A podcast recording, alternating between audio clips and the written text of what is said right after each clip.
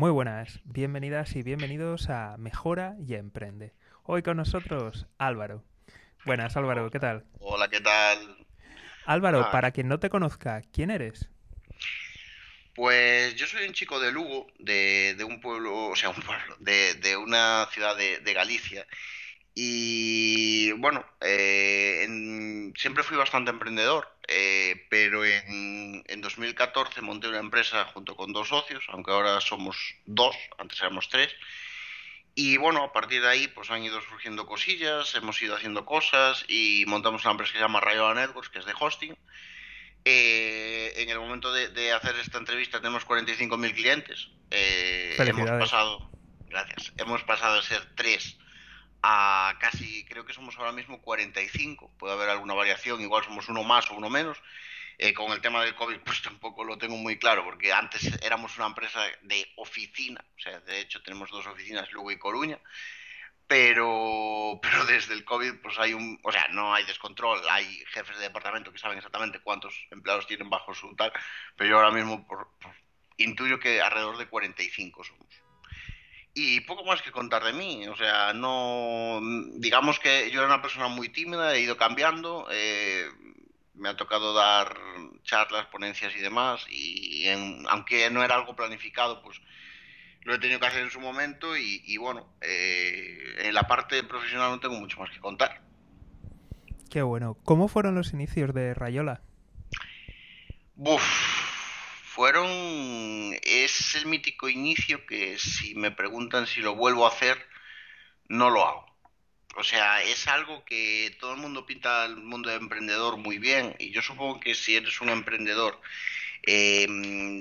co- que va al método startup con financiación y tal y que desde el principio tienes pasta para contrataciones, em, eh, tienes un, digamos que curras mucho menos que alguien que empieza con capital propio y que tiene que ir autofinanciándose. Nosotros nos hemos autofinanciado siempre, empezamos con 3.000 pavos, ni uno más ni uno, bueno, 3.006. Y, y desde el principio em, eh, sabíamos que, que nos íbamos a equivocar unas cuantas veces, pero tampoco sabíamos muy bien lo que hacíamos. No nos equivocábamos por el simple hecho de equivocarnos. Nos, nos equivocábamos porque no teníamos ni los conocimientos, ni la formación, ni, ni estábamos acostumbrados. Nos hemos ido acostumbrando a base de palos.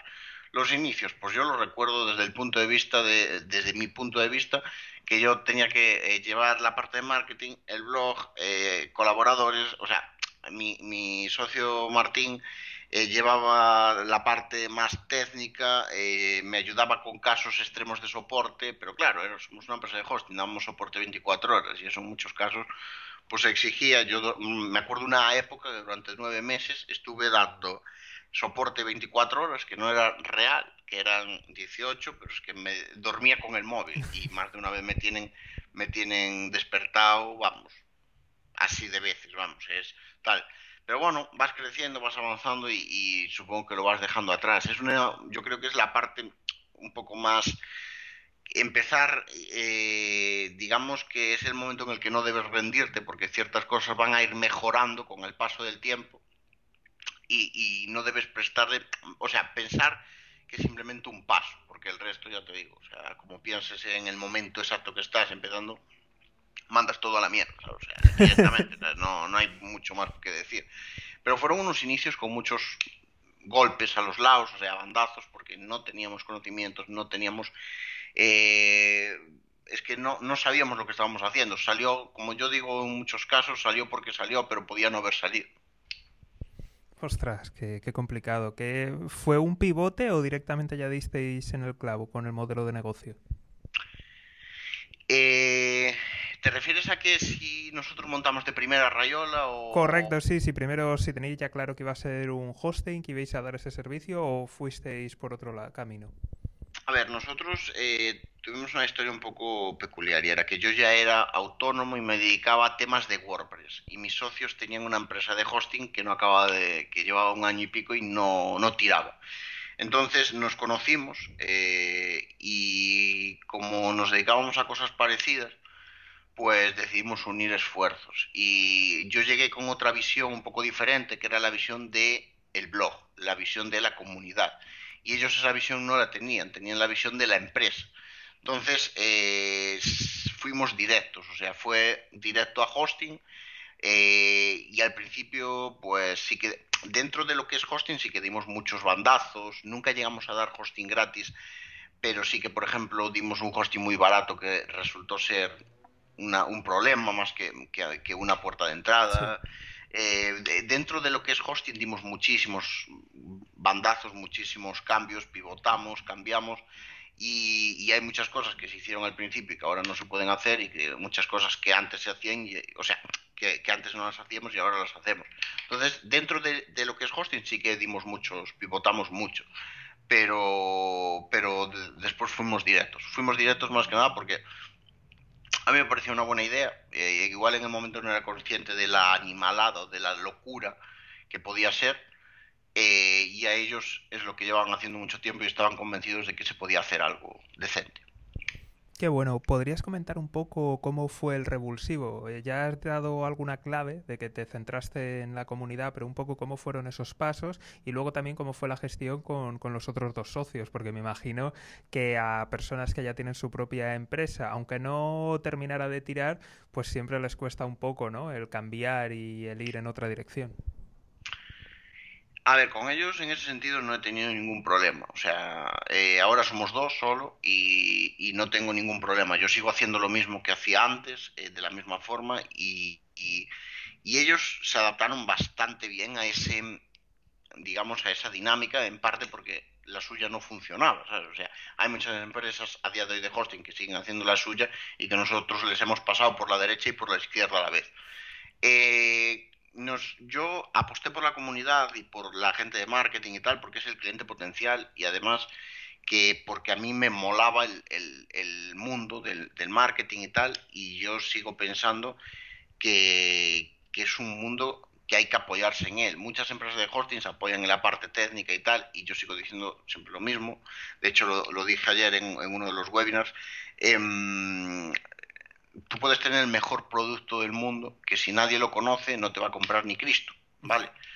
Entonces, claro, mm, yo ahí sí que tengo un poco de, digamos, tenía un poco de rodaje, estaba en ese momento de experimentación, ya tenía un año, o dos de experiencia y claro, y cuando llegué ahí eh, dije, vale, pues voy a aplicar todo eso a esto y lo apliqué. Y lo apliqué y claro, eh, se empezaron a ver beneficios muy pronto.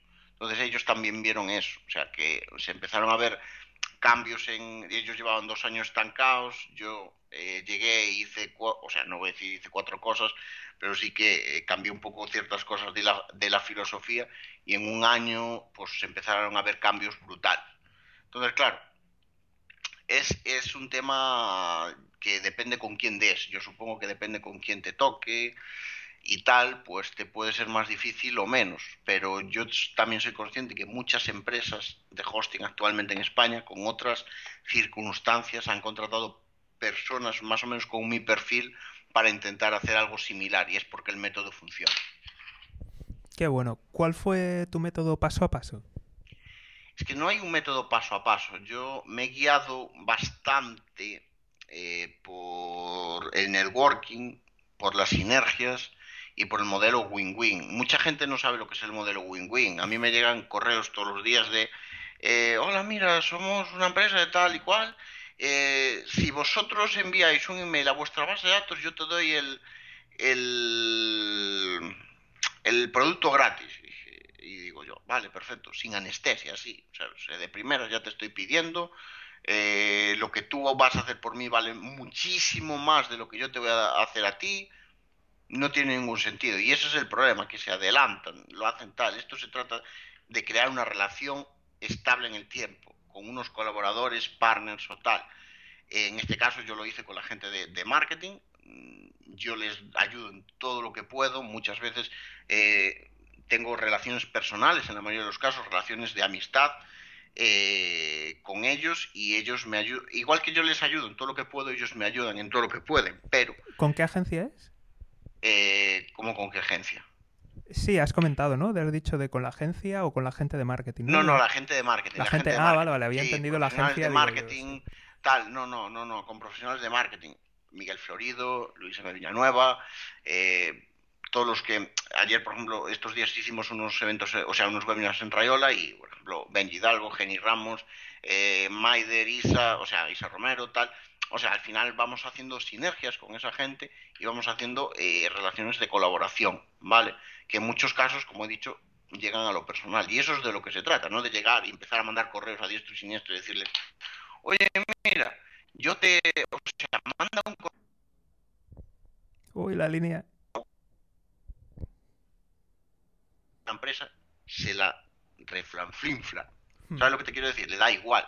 O sea, mandarles una empresa es una tontería, entonces por eso te digo, no hubo una estrategia, simplemente ser lógico, ¿sabes? Ser, tener lógica y decir, mira, em, vamos a hacer esto eh, si tú quieres y eh, eh, tal, y, tú generas una primera relación en plan que, dices, no mostrarte muy, muy interesado a nivel de decir, no, no ser una persona interesada, y el resto va surgiendo, que evidentemente te encuentras alguno ¿vale? Te encuentras alguno que te va a intentar, lo voy a decir mal, te va a intentar joder.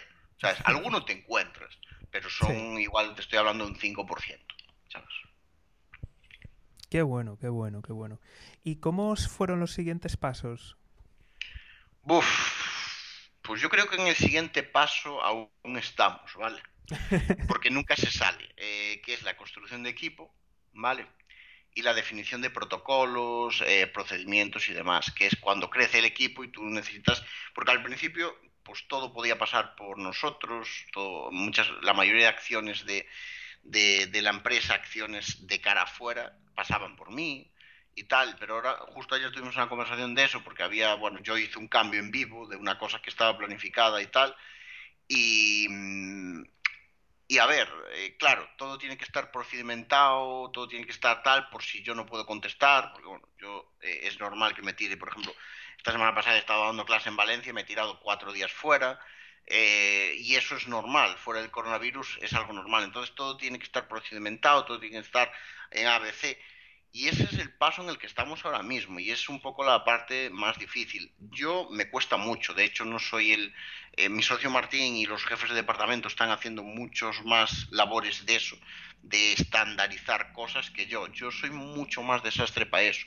Yo soy una persona que, que me cuesta toda esa parte, eh, soy más de impulso. De impulso quiere decir que, mm, que estoy más abierto a variaciones, estoy más abierto a a que, porque la lógica de mi trabajo, pues precisamente es esa, que por ejemplo si alguien me llama ahora mismo y me dice, se me ha caído la web y es un colaborador, yo en ese momento ya haré lo que estoy haciendo, excepto si es un directo, si es algo como lo que estoy haciendo ahora mismo, y cambio de, chip al momento. Entonces, mi, mi digamos, la naturaleza de eso es un poco más variable y yo soy un poco más menos estructurado, pero sí que una empresa hay que estructurarla eh, 100% porque yo, para que te hagas una idea, eh, todo esto llevamos siete años, ha sido una locura y yo hasta febrero de este año, antes del COVID, no me había ido de vacaciones nunca.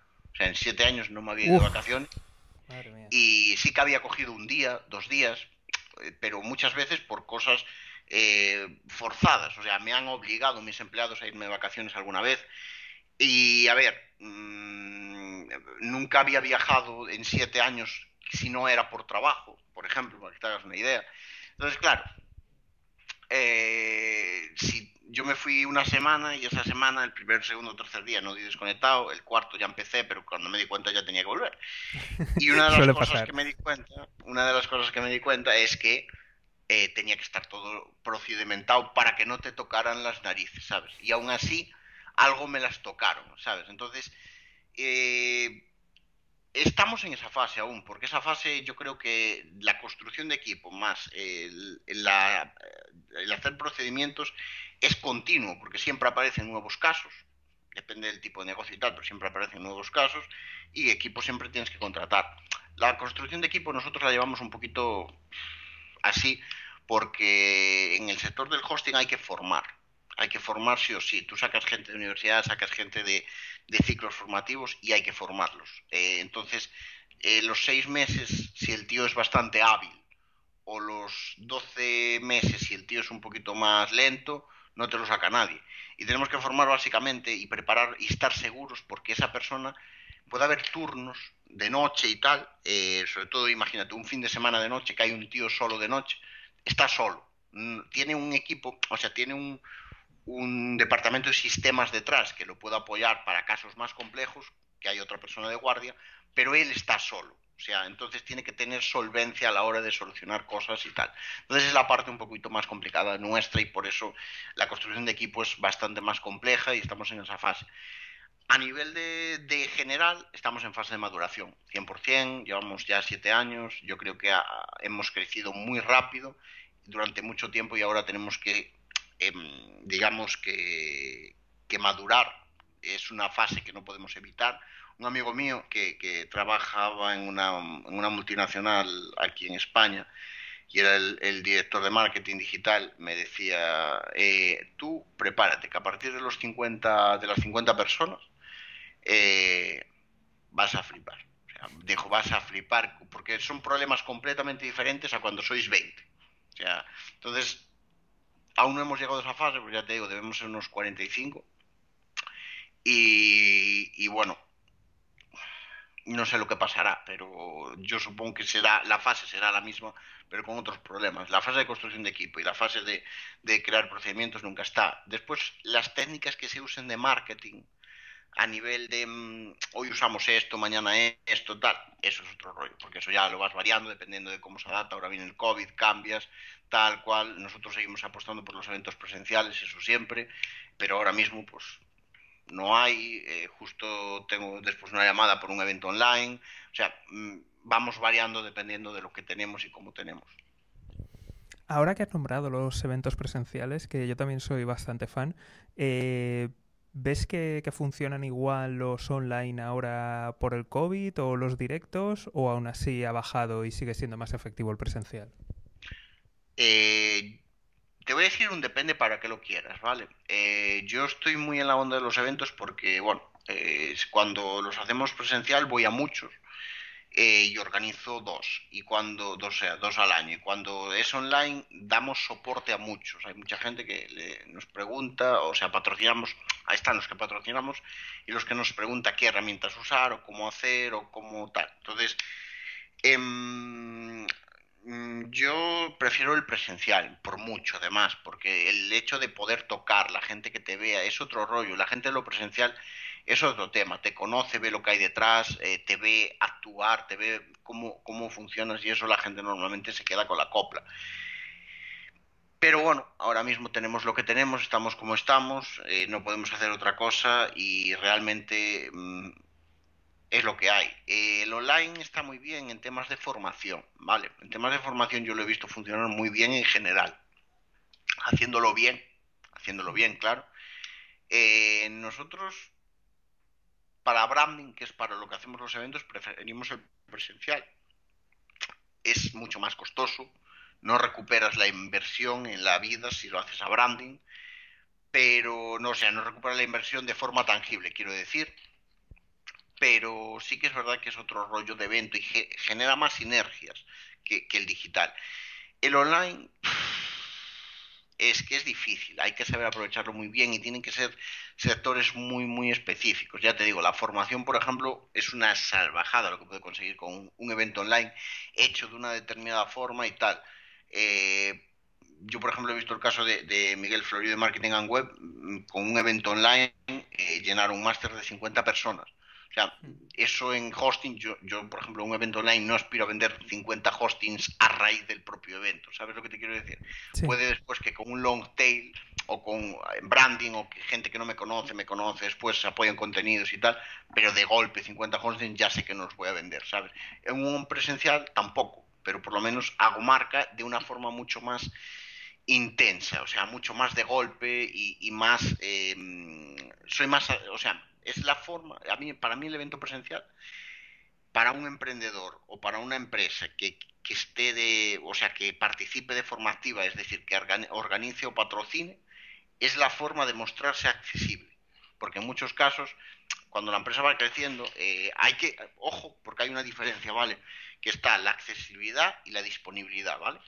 Una cosa es ser accesible y otra es disponible. En un evento tú eres, estás accesible y disponible, pero cuando sales del evento normalmente puede ser accesible, pero no siempre va a estar disponible, porque las personas duermen.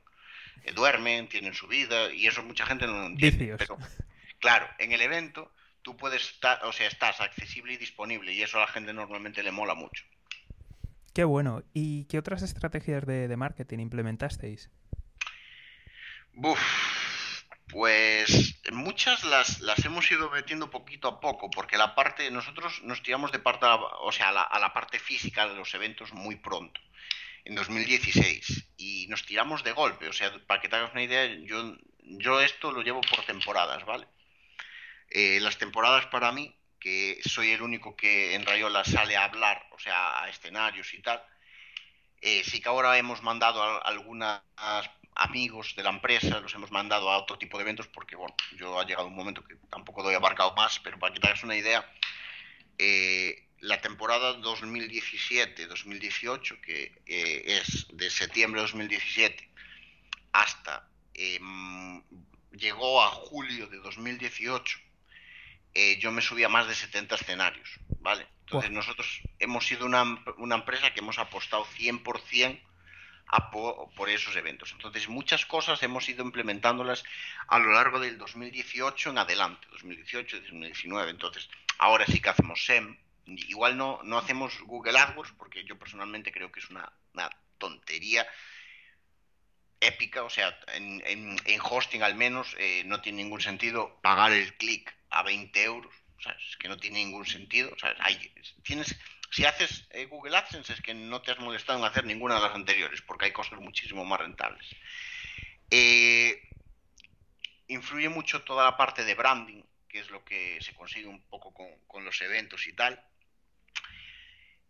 Y hemos eh, email marketing que lo seguimos perfeccionando, toda la parte de email marketing con funnels, con, inbound, lo seguimos perfeccionando, estamos justo en esa parte.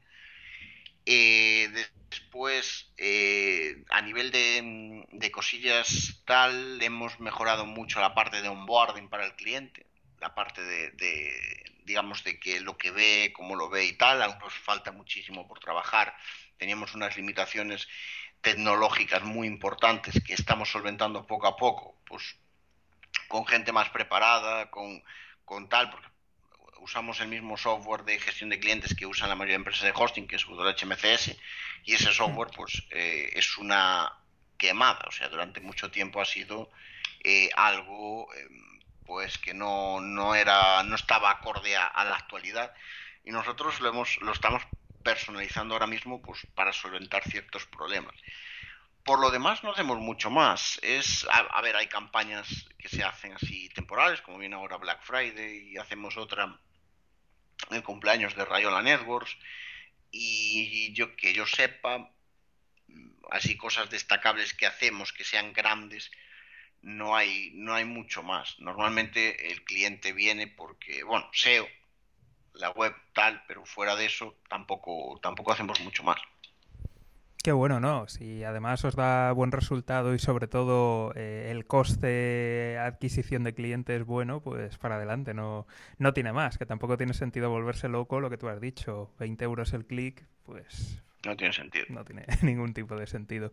Y bueno, Álvaro, además de Rayola, ¿qué otros proyectos tienes? Porque veo que has ido a dar formación, eh, también vas a eventos. Eh, fuera de Rayola tengo algún proyecto más con mi socio, alguno que puedo mostrar, o sea, mostrar, alguno que puedo mencionar y, otros que no. También tengo eh, alguna empresa con otros profesionales del sector eh, relacionada con el SEO, con la parte de, nichos web y tal.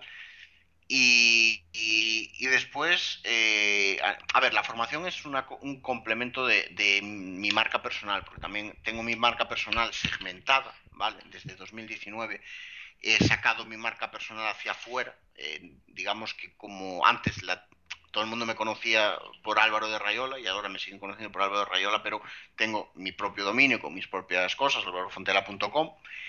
Y eh, para orientarme un poco más a WordPress, porque en Rayola el trabajo de WordPress a mí me encanta, ¿vale? WordPress, soy fan, soy consultor WordPress, también trabajo temas de WPO, pero claro, en Rayola eh, yo ya hay muchas cosas que no puedo hacer porque hay personas contratadas para ello.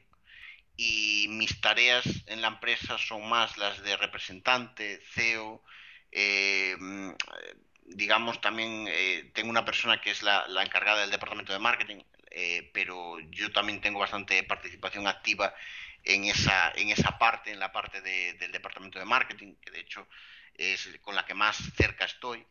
Entonces, claro, yo toda la parte de WordPress la he tenido que dejar fuera. O sea, ya no era tan fácil. El blog de Rayola, por ejemplo, a mí me encanta escribir, me encanta publicar artículos. Y el blog de Rayola tenía un calendario editorial. ¿Sabes? Que yo no he hecho un calendario editorial para, para el blog de Rayola en la vida. La persona que lo lleva ahora, pues lo ha hecho. Y claro, yo ya no podía publicar lo que me salía de los huevos cuando me salían los huevos y encima eh, tal. Entonces dije, pues me voy a montar mi blog y ahí sí que publico lo que me sale de los huevos cuando me salen los huevos. Eh, que al final, pues depende del tiempo, pues lo hago o no, sí, pero publico un poco lo que yo quiero y tal. Y por eso lo he tirado al lado y se ha montado casi como un negocio paralelo, porque me llegan muchos clientes que yo al final, pues a veces los paso a Rayola, a veces los hago yo, depende del tiempo que, que tengo. Mucha gente que quiere contratar hosting me va directo ahí y me pregunta tal, y digo, a ver, yo no soy comercial. Muchas veces le digo, mira, es que yo sé lo mismo que pone en la web, lo mismo que puedes saber tú, porque no, no estoy de vender en el día a día, ¿sabes? O sea, eh, tengo personas tal. Ayer, por ejemplo, simplemente para, para tal, me, llamaron, porque en Rayola tenemos un, tema que pasa en todos los e-commerce, que la policía está encima, no encima de nosotros, pero tenemos temas con la policía constantemente porque te compran con tarjetas fraudulentas, te compran con eh, cuentas bancarias robadas, te compran... Y eso es algo que tú tampoco puedes evitar porque el cliente te paga, en muchos casos, eh, como pasan los e-commerce, tú no te enteras porque es automático, y después tal, y justo ayer me llamaron, que es muy raro que me llamen a mí, porque tenemos una persona solo para eso, imagínate, eh, y me llamaron a la noche y me dijeron, oye, mira, tú eres tal, y, dije, vale, aquí algo, algo ha pasado, me han, han buscado. Digo que la marca personal tiene una cosa buena y una mala, ¿vale? La, la mala es eso, la accesibilidad, la exposición y tal, y la buena es que al final para mí Rayola durante mucho tiempo ha sido mi niño, mi proyecto, mi tal, pero después, eh, eh, claro, llegó un punto que ya no podía hacer, como quien dice, muchas cosas que, a mí me salían, entonces tuve que decir, vale, pues me saco mi marca personal y ahí hago yo lo que yo quiero. Después otros proyectos que tenga, pues tampoco tengo mucho más. Tengo alguna cosa más, ¿eh? es verdad que tengo alguna cosilla más, en offline sobre todo. ahora mismo, por ejemplo, estamos retirando posiciones de muchas cosas, eh, retirando posiciones más que nada, no porque tal, sino porque eh, yo he visto cosas a lo largo de estos años y el online me mola muchísimo y, yo en el offline tengo muy poco, bueno, a quien le guste, adelante, pero todo lo que he visto a nivel performance, a nivel rendimiento económico en base a esfuerzos, eh, a esfuerzos no, a riesgo, con el online me gusta muchísimo más que el offline. El offline está muy bien para, mucha gente y es algo que no se puede evitar, o sea que tiene que estar ahí, porque si no, no tendríamos tiendas en la calle, no tendríamos bares, restaurantes, pero yo me quedo con el online. Entonces, a día de hoy ya te digo, estamos retirando posiciones del offline hacia el online otra vez. O sea, eh, más que nada no por inversión económica, sino por tiempo, porque eh, yo... Eh, ahora sí que empiezo a disponer algo más de tiempo a raíz del COVID. Antes del COVID, pues sí que era muy difícil que yo tuviera tiempo, porque justo el día antes yo me iba, o sea, el día que, que en España saltó la pandemia, yo eh, tenía un vuelo a Argentina. Eh, evidentemente no lo hice, pero es que una semana después, estaba en Argentina 24 horas a un congreso, volvía, estaba una semana aquí, la semana siguiente me iba a Perú y a otro congreso, eh, y tal, y, así era mi vida, ¿sabes? Antes de la pandemia mi vida era eh, cuatro semanas, de las cuales tres normalmente, o las cuatro incluso, eh, de jueves o de miércoles a lunes yo no estaba.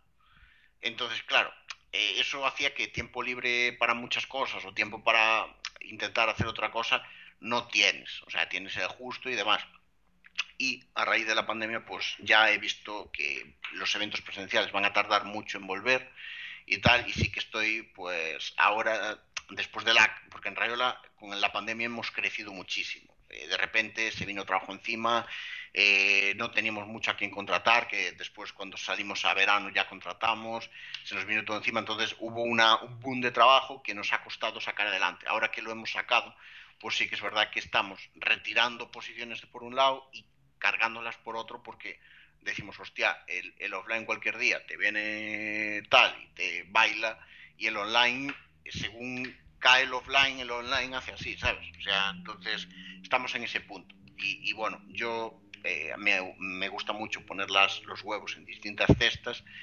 eh, y además que hay eso, que, que, hay cosas muy complementarias, ¿vale? Yo eso no lo entendí hace años, pero hay cosas muy complementarias y si puedes hacerlo, si no pierdes mucha pasta, eh, compensa, compensa probarlas. Es decir, tú tienes una empresa y puedes sacar otra complementaria adelante. Si no te va a dar mucho trabajo, adelante. Es algo que yo siempre recomiendo.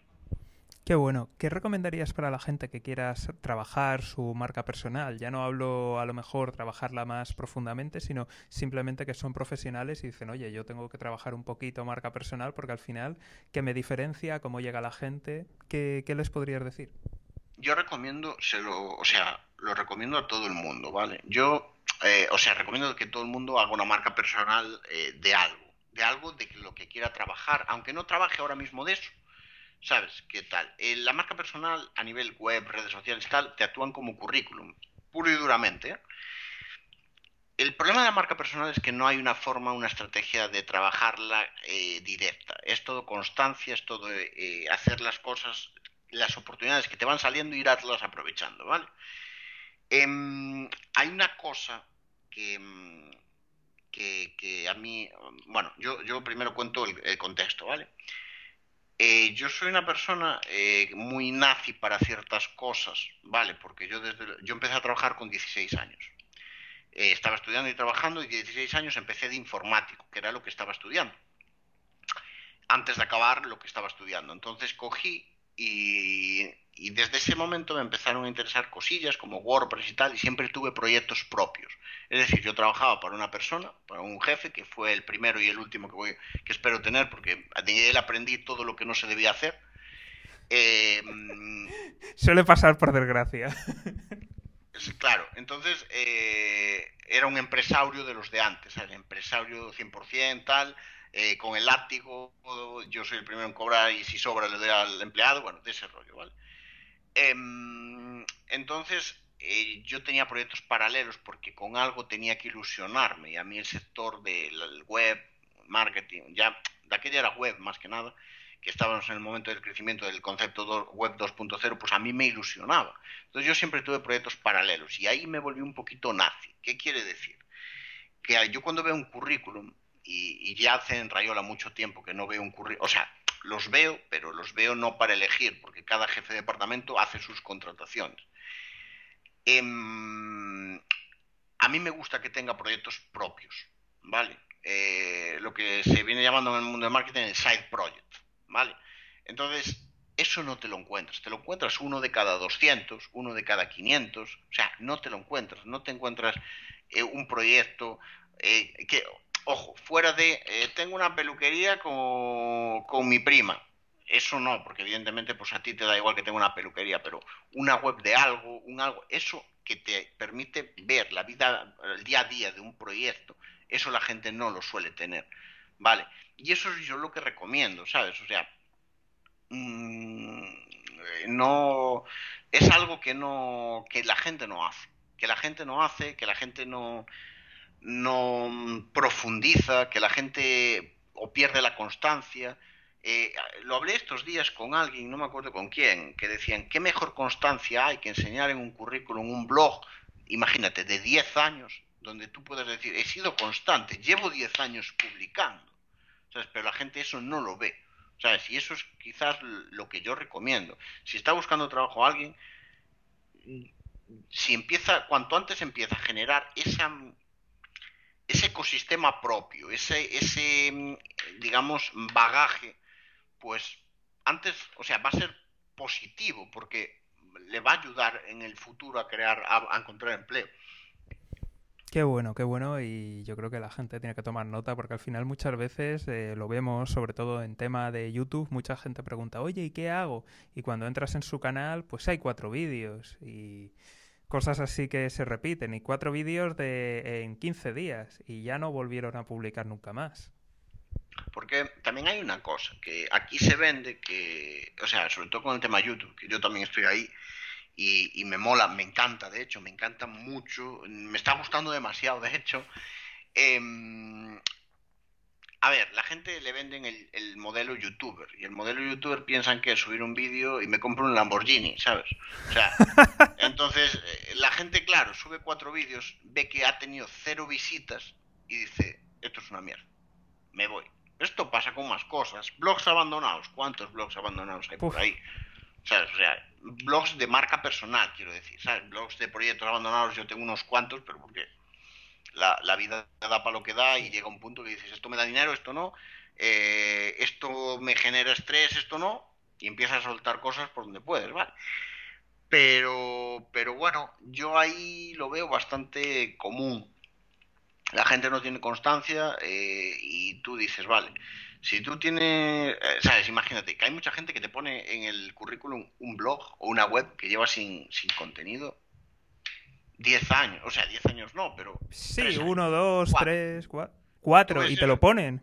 Sí, sí, sí, y, te lo ponen y tú dices, joder, si llevas aquí sin... Eh, y, y, claro, ahí te vas a la experiencia laboral y ves que ha trabajado de algo que le ha... a media jornada de algo de tal y dices, joder, pues si has estado media jornada y tal, ya veo la constancia que tienes. Y eres brutal en, constancia. O sea, ¿qué me garantiza a mí que no vas a trabajar aquí tres meses y después dormir la siesta?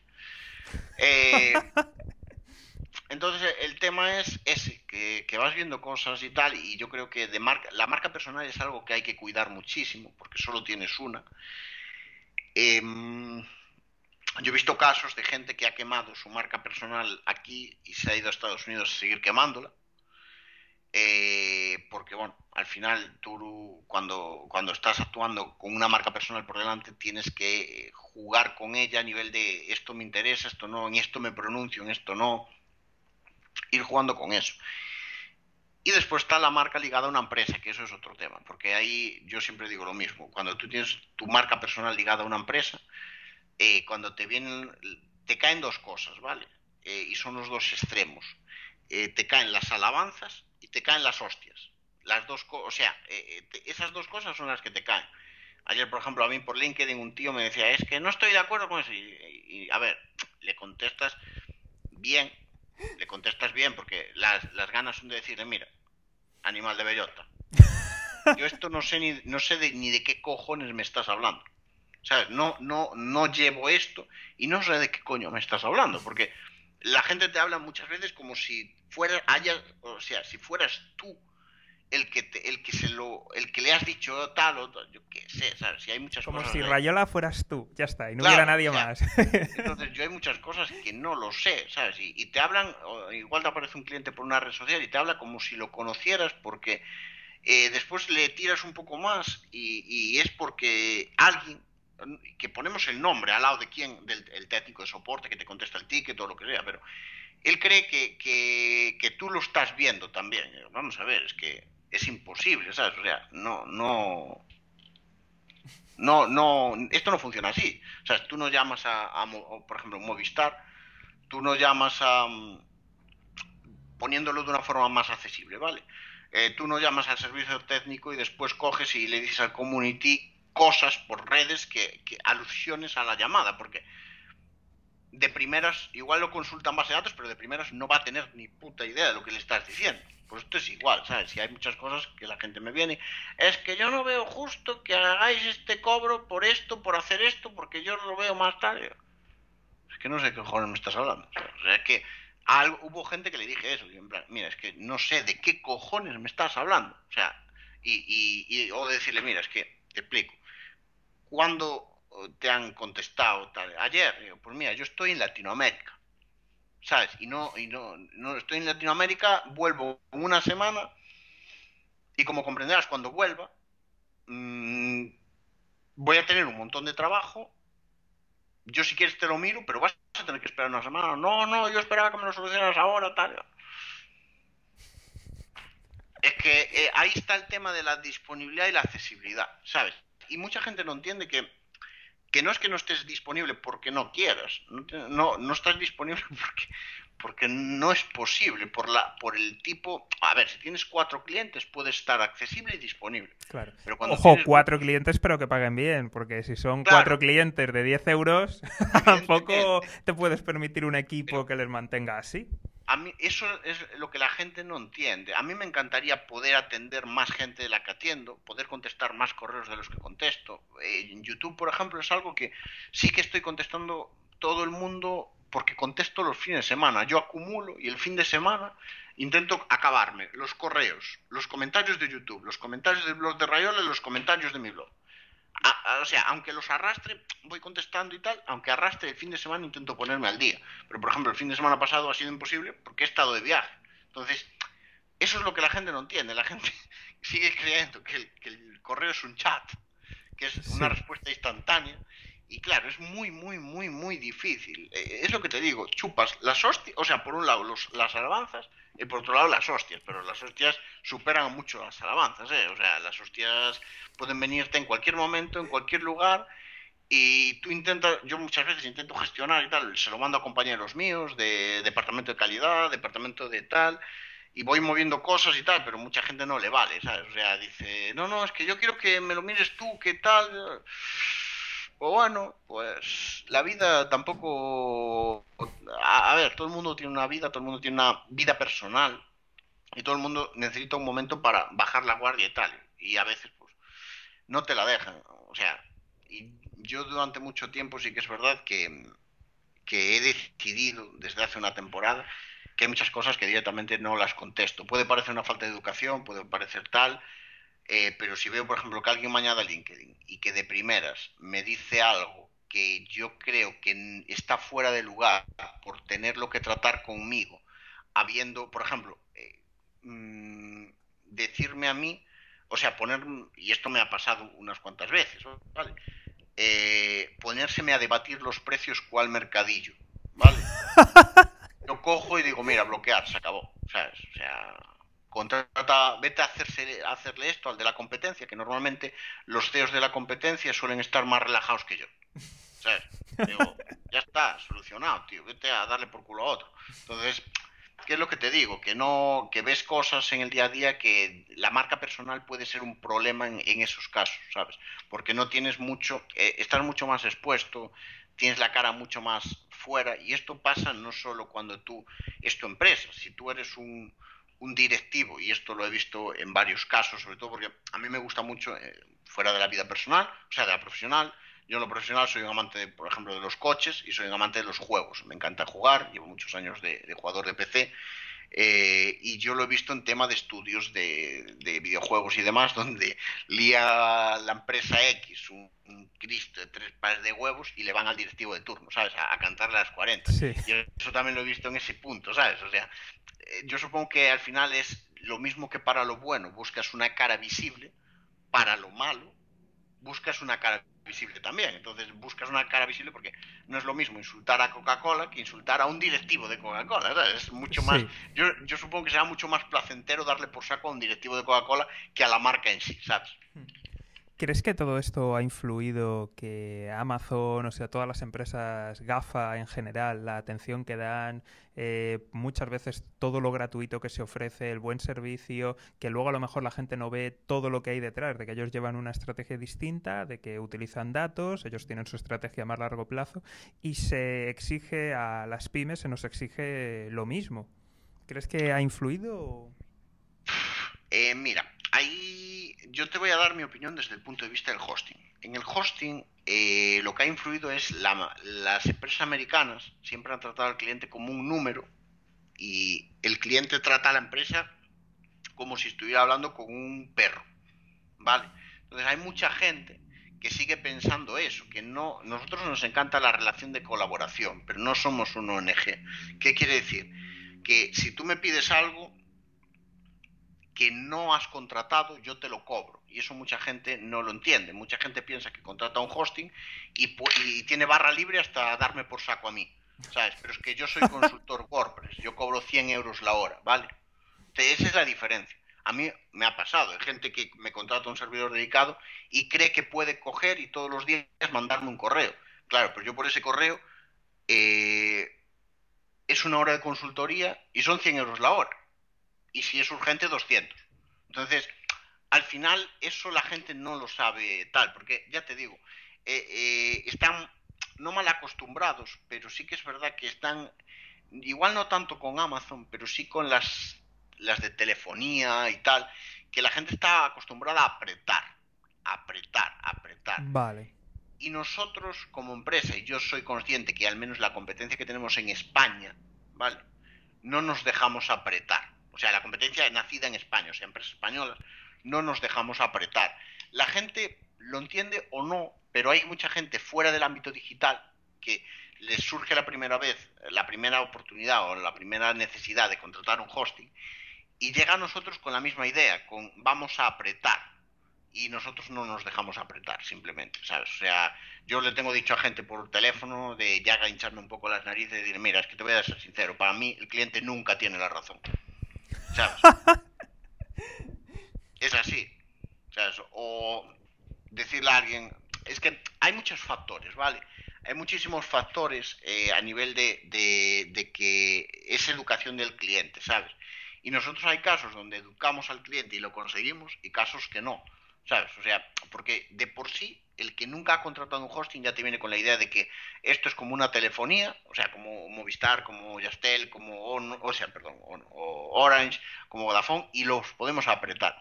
La, esto, esto no es así. El hosting es muy diferente y tú puedes tener un hosting, pero el hosting no te va a tocar el WordPress. ¿Quieres que te toquen el WordPress? Tanto. Eh, yo en este caso soy visible por la parte de WordPress y muchas veces pues gente me dice, oye, mira, tengo el, hosting contratado contigo y tal, y, necesitaba hacer esto. Y digo, vale, eh, mira, eh, ahora mismo esta semana no, tal, porque voy algo de culo y tal, la, semana que viene, hacia el final, o sea, creo que lo puedo hacer. Mm, si me enseñas la web o un poco lo que tal, te, te hago presupuesto. Y me dice, ah, me vas a cobrar y encima para la semana que viene. Claro, es que yo soy consultor WordPress. Eh, ¿Quieres que te hagan este servicio? Búscate un freelance, búscate algo. Es muy diferente y la gente eso no lo separa. No lo separa. Yo tengo gente, y lo digo abiertamente, tengo gente bloqueada y mandando a spam en correos, que me siguen mandando correos, que los mando a spam directamente y que tienen contratado algo conmigo y se creen en el derecho de enviarme todos los putos días un email ¿sabes? Con preguntas, con cosas y tal. Y no los contesto, porque sé que nunca les voy, nunca les voy a sacar un duro, o sea, nunca les voy a cobrar, nunca les voy a, o sea, nunca me van a pagar, porque no está en su filosofía, ¿sabes? O sea, no está en su cabeza. Y después hay otra cosa, que eh, todo esto se puede ver de una forma muy fría, ¿vale? Porque es cobrar dinero, tal, pero hay un, un tema. Todo esto es tiempo, ¿vale? Yo sí tengo que responder a todo el mundo. No vivo, no puedo comer, no puedo dormir no estoy puesto aquí por el ayuntamiento. Esto no es un, un, servicio público. Yo, como he dicho antes, dedico un tiempo a contestar YouTube, tal, pero son preguntas cortitas, no putos A4, ¿sabes? O sea, el tema es la diferencia entre el que te escribe un A4, que yo directamente a día de hoy lo borro y ni lo miro, sea donde sea, YouTube, comentarios, tal. Si veo un A4 lo borro, ni lo miro. ¿Por qué? Porque es un tío que si te hace la pregunta por ahí, nunca te va a pagar, o sea, nunca te va a pagar para que contestes eso. Y contestarlo de gratis te puede sacar una hora. ¿La vas a cobrar? No. Todo el mundo tenemos vida, todo el mundo tenemos algo que hacer, todo el mundo tenemos familia, todo el mundo tenemos eh, cosas a las que atender sin tener que atender a alguien que ni te lo va a agradecer en la mayoría de los casos.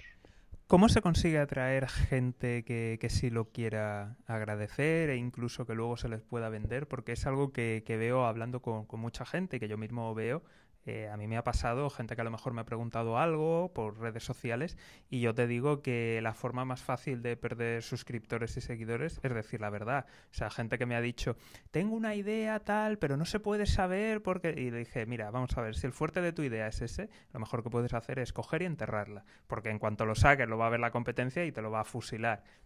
Adiós. Eh, esto no se puede hacer porque, o sea, tienes presupuesto, tienes... No, pero bueno, la ilusión, pues eh, no te dediques a emprender, no te dediques a montar, al adiós.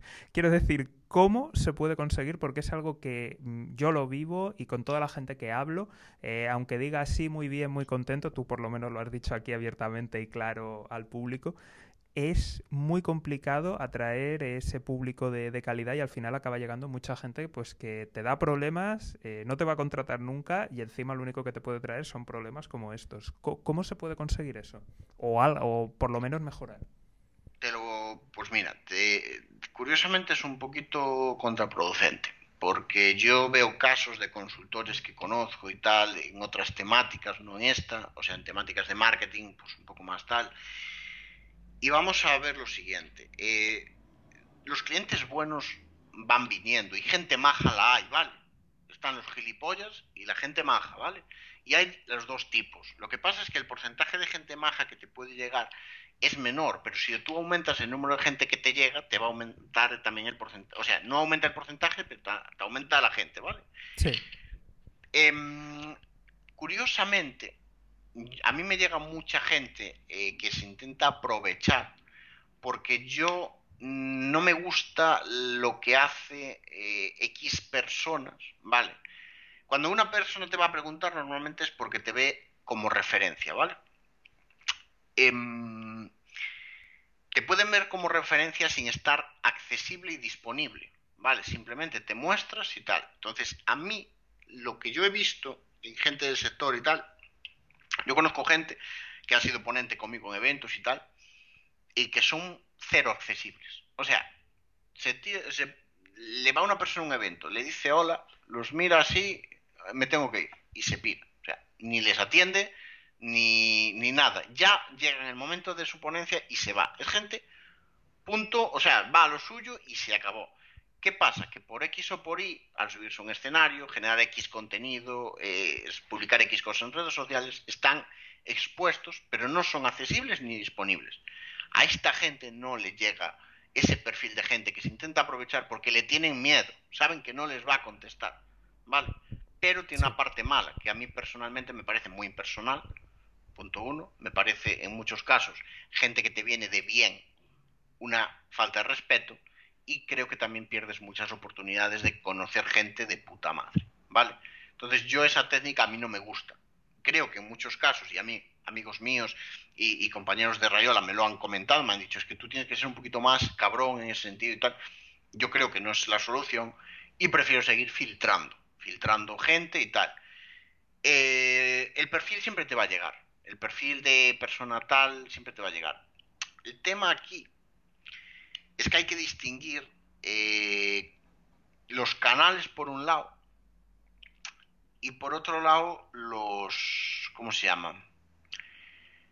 los canales influyen, ¿vale? Los canales que por donde te estés moviendo a nivel que red social o que físico online, eso influye.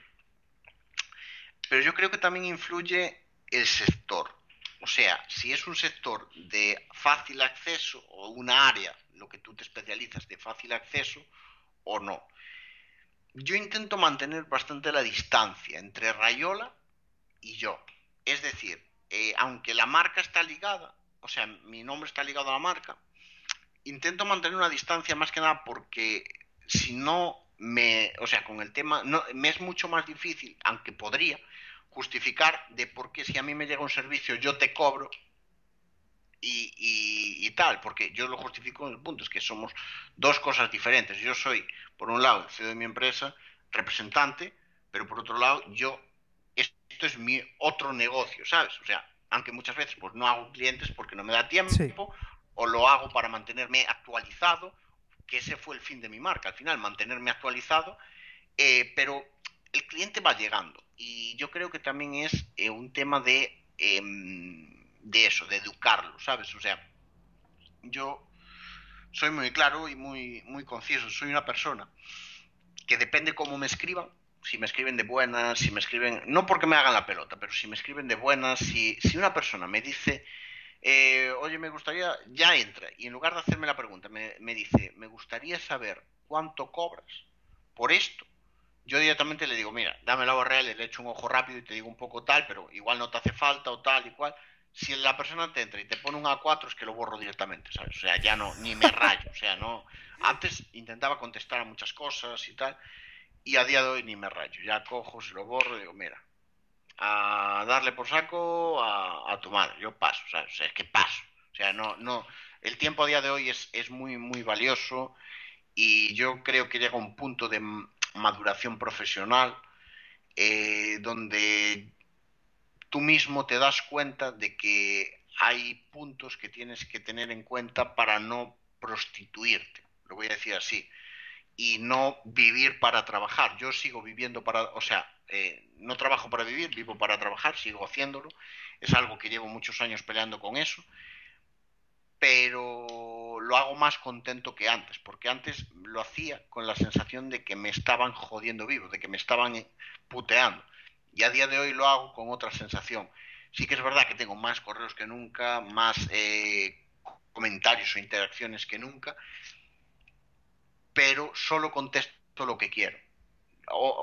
a ver, entendámonos, contesto intento contestar a todo lo que puedo y tiene sentido, ¿vale? lo entiendo, En un tiempo contenido, porque claro, el tiempo es otro factor, pero eh, si me llega algo que no, que no tal, como por ejemplo una colaboración que entiendo que, porque eso te llega continuamente, ¿vale? La colaboración es algo que, llega continuamente y ahora voy a comentar otra cosa. Em, en un tiempo, algo que, o, sabes, algo que no me encaje, ¿sabes? Tal, cojo lo borro y, me olvido. Sea, no es que no conteste porque no quiera, es que no me voy a leer un A4. A día de hoy no me leo un A4. O sea, no me lo leo para mí, no me lo voy a leer para nadie. Yo he visto cosas, a mí no, ¿eh? pero a amigos míos del sector les han llegado a mandar planes de negocio, ¿vale? Planes de negocio, en plan, ¿qué opinas? Y digo, pues un plan de negocio de 40 páginas, tú échale, ¿sabes? O sea, ¿qué, qué obligación tiene una persona que no has o sea, que es que no es ni para que algo que le vayas a pagar, ¿sabes? Que nunca le vas a contratar nada, ¿qué obligación tiene de leerte un plan de negocio de 40 páginas? Explícame. A mí me han pedido hasta firmas. Fíjate, y o sea, pero increíble, que si quiero ser coherente, que si me van a presentar un proyecto que es increíble, pero antes que firme, ¿qué tal? Y yo digo, bueno, ¿será que soy tonto o algo? Que no sé que precisamente, o sea, eso es un modo de, de hecho, a una empresa, alguna importante, al dueño le hicieron eso, le mandaron un papelito era para valorar la empresa porque se la querían cobrar, comprar, eso es lo que le dijeron, pero en el papel eh, ponía ya, en vez del due diligence, era directamente la venta. Él no se dio cuenta y luego fueron a tribunales y la malvendió. O sea, quiero decir, o sea, el nivel de jeta y de cara es increíble. A ver, yo por ejemplo sí que es verdad que todo lo que me llega a nivel legal lo paso por nuestro departamento legal o sea, lo, mando directamente. O sea, ni. Es que no me lo voy a leer. Es que no me lo voy a leer. O sea, si me llega una, una cosa. Eh, y soy muy claro, eh, a mí me llegan los contratos de los eventos.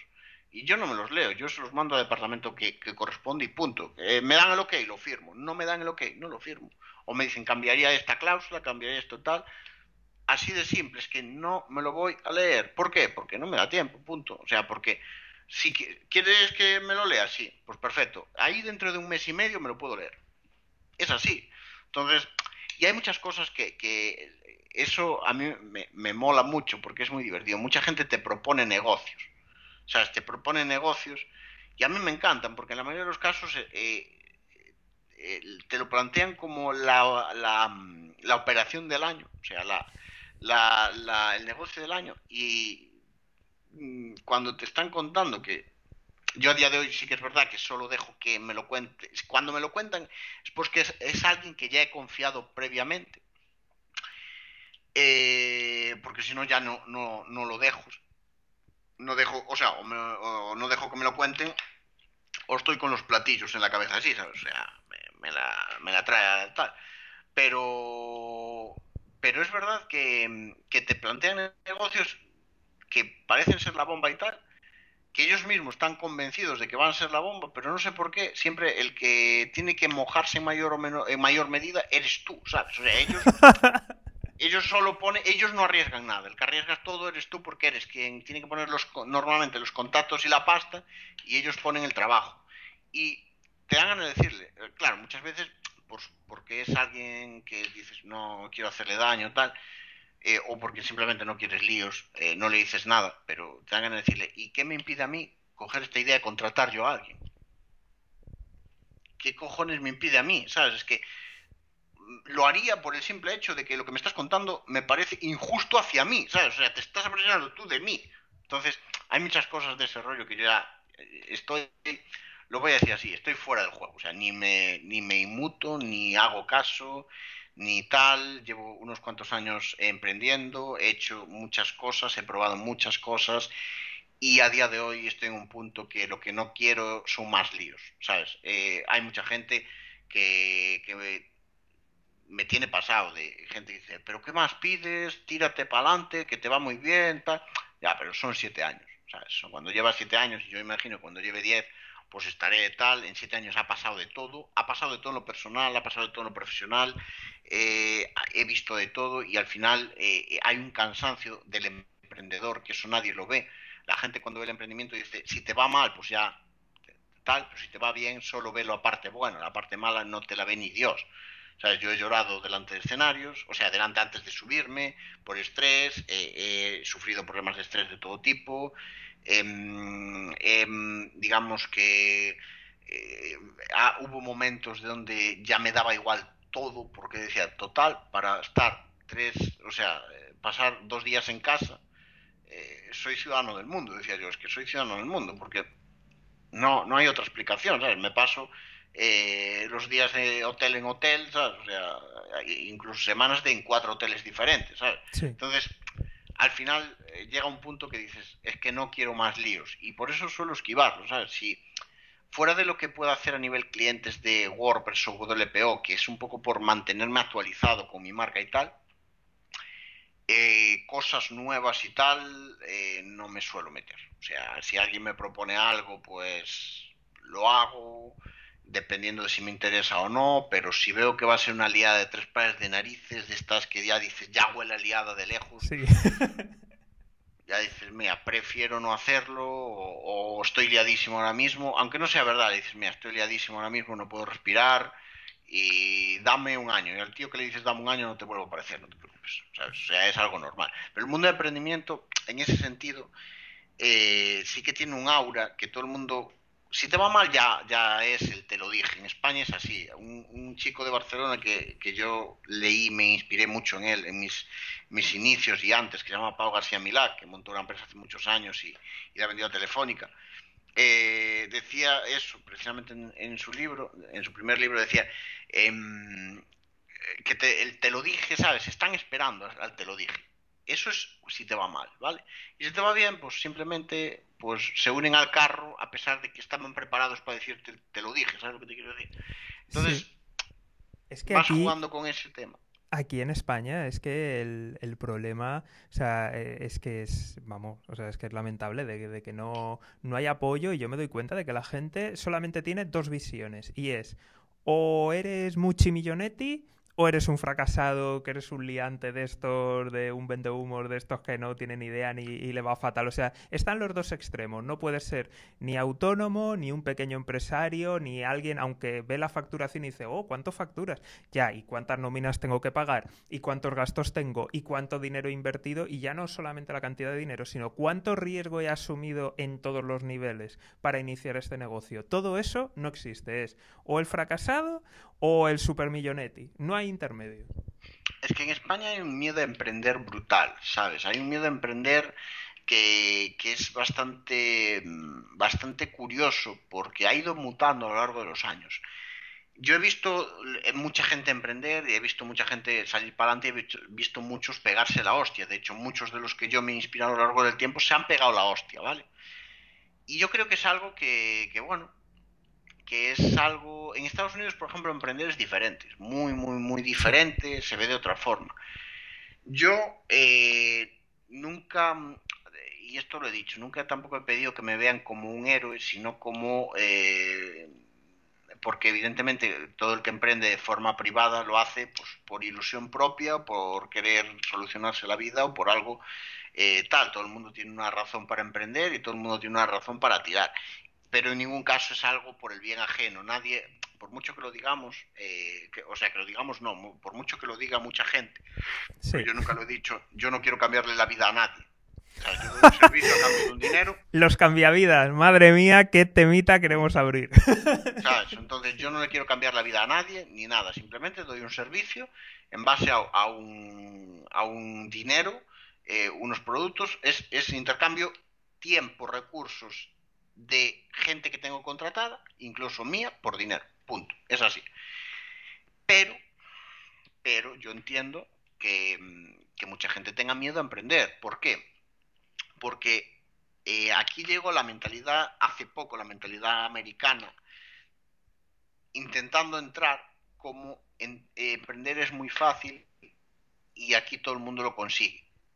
Y se han pegado hostias brutales, porque hay gente con hostias brutales. Pero la culpa no es de quien te vende el curso para emprender y tal, es de quien lo compra, porque yo he visto casos que independientemente de toda la temática, no voy a apoyar a nadie ni nada, ¿vale? Ni voy a comentar casos pero yo he visto gente que me decía, o sea, que me decía, no, que ponían periódicos de un determinada, una determinada persona y tal, de un curso. Decía, es que claro, nos ha vendido que con esto vamos a ganar dinero, hemos acabado el curso y ahora vemos que tenemos que buscar los clientes. Entonces, ¿cómo esperabas ganar dinero, es, es, que con, lo, con eso yo, yo, también lo he visto más de una vez, de que digo, vale, sí, eh, es tal, es lo otro, pero dices, oye, eh, tampoco, o sea, ha habido gente, hay gente que de hecho que son profesionales. Hay gente que de hecho hace bien las cosas. Yo por eso, o sea, sí, me río mucho de vendehumos y todo esto, pero nunca señalo a nadie concretamente precisamente por eso, porque también los hay que, que por culpa de otros les señalan y se aprovechan y es, oye, es que tengo que trabajar, oye, es que tengo que hacer cosas, oye, que me tengo que dar de alta. Yo también eso he llegado a oír, cosas de, es que me tengo que dar de alta. Claro, es que eh, en plan, yo me acuerdo un caso en un periodo que decía una chica, decía, es que a mí me ha vendido que iba a ganar dinero y ahora me encuentro que tengo que darme de alta, que tengo que buscarme los clientes, tú qué quieres. Puede ser como cualquiera. ¿Sabes? O sea, los demás no lo hacemos. Que es así, pero eso también influye en que eh, claro, en Estados Unidos, con el tema de, de, a nivel fiscal diferente, pues Inglaterra también, por ejemplo, el tema ese de que tienen 25, no me acuerdo cuánto es, pero que es bastante y sí, sí. Entonces, claro, te meten el, o sea, eh, tú les vendes algo y ellos se piensan que aquí, o claro, omiten también es verdad que al vender omiten X cosas, ¿sabes? Porque, pero, pero cae de cajón, vives en España, tío. O sea, es algo básico, ¿sabes? Tú tienes que tener en cuenta que desde el momento, legalmente, desde el momento que tú facturas un euro, tienes que estar dado de alta. Entonces, hay, hay eso, que, yo creo que, emprender se ha vendido, ha ido mutando a lo largo del tiempo, ¿vale? Y el emprendedor digital, el emprendedor físico sigue teniendo el mismo miedo. Y ahora con el COVID pues ya. no te lo voy a contar, ¿sabes? Porque no es que tengan miedo, ahora ya hay pánico. ¿sabes? Yo, de hecho, joder, te lo digo así, o sea, nosotros estamos retirando posiciones en negocio físico porque hay no pánico, pero sí que es verdad que una persona que solo tenga el físico y que no tenga posibilidad de hacer nada online, pues igual tiene que joderse y arriesgarse. Yo no tengo por qué arriesgar. Mira, lo voy a decir aquí públicamente y me confieso. Hubo gente que me pidió ayuda antes de que empezara todo esto y me dijo, José, ¿qué hago? Yo le dije, si tú, tu negocio es porque tú quieres ganar dinero, puedes vivir de rentas, tienes otras cosas, cierra. Y se lo dijo a todo el mundo, cierra.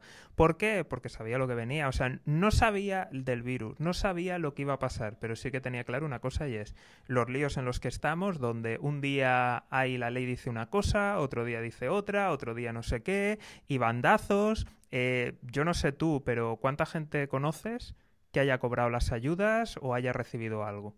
Porque yo hay un montón que no ha recibido nada ni le ha llegado y vamos. Yo conozco los dos casos. Vale yo conozco gente que ha cobrado y gente que no. Pero, ¿sabes el problema que yo he visto? Mira, te lo voy a explicar y puede sonar un poquito, eh, un poquito envidioso y tal, pero para nada. Simplemente voy a ser totalmente lógico, ¿vale?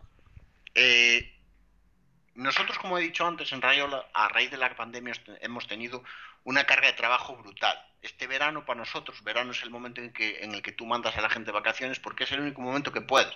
Una plantilla de 40 personas no las puedes mandar todo de golpe, ¿vale? Entonces tú a lo largo de mayo, finales de mayo, junio, julio, agosto y principios de septiembre intentas mandar a todo el mundo sin que hacerte el servicio, confiando en que mayo, o sea, mayo no, pero junio, julio y agosto baja la carga. A mediados de junio baja la carga, en julio y agosto relajada y hasta septiembre no vuelve, ¿vale? Este año no ha bajado, ¿vale? Pero la gente hubo que mandar de vacaciones igual, porque es la ley y se lo merece, ¿vale? Eh, ¿Qué nos encontramos? Que mi socio Martín y yo tuvimos que dar soporte, llegado a cierto momento, porque se, se nos atragantaban los casos, la Sí. cosa bajó, pero no lo suficiente y tal. Yo no me he ido de vacaciones, pero podía, porque yo he ganado más dinero y otros compañeros emprendedores que conozco han ganado más dinero eh, en esta pandemia que el resto, o sea, que, que si fuera un año normal, ¿vale?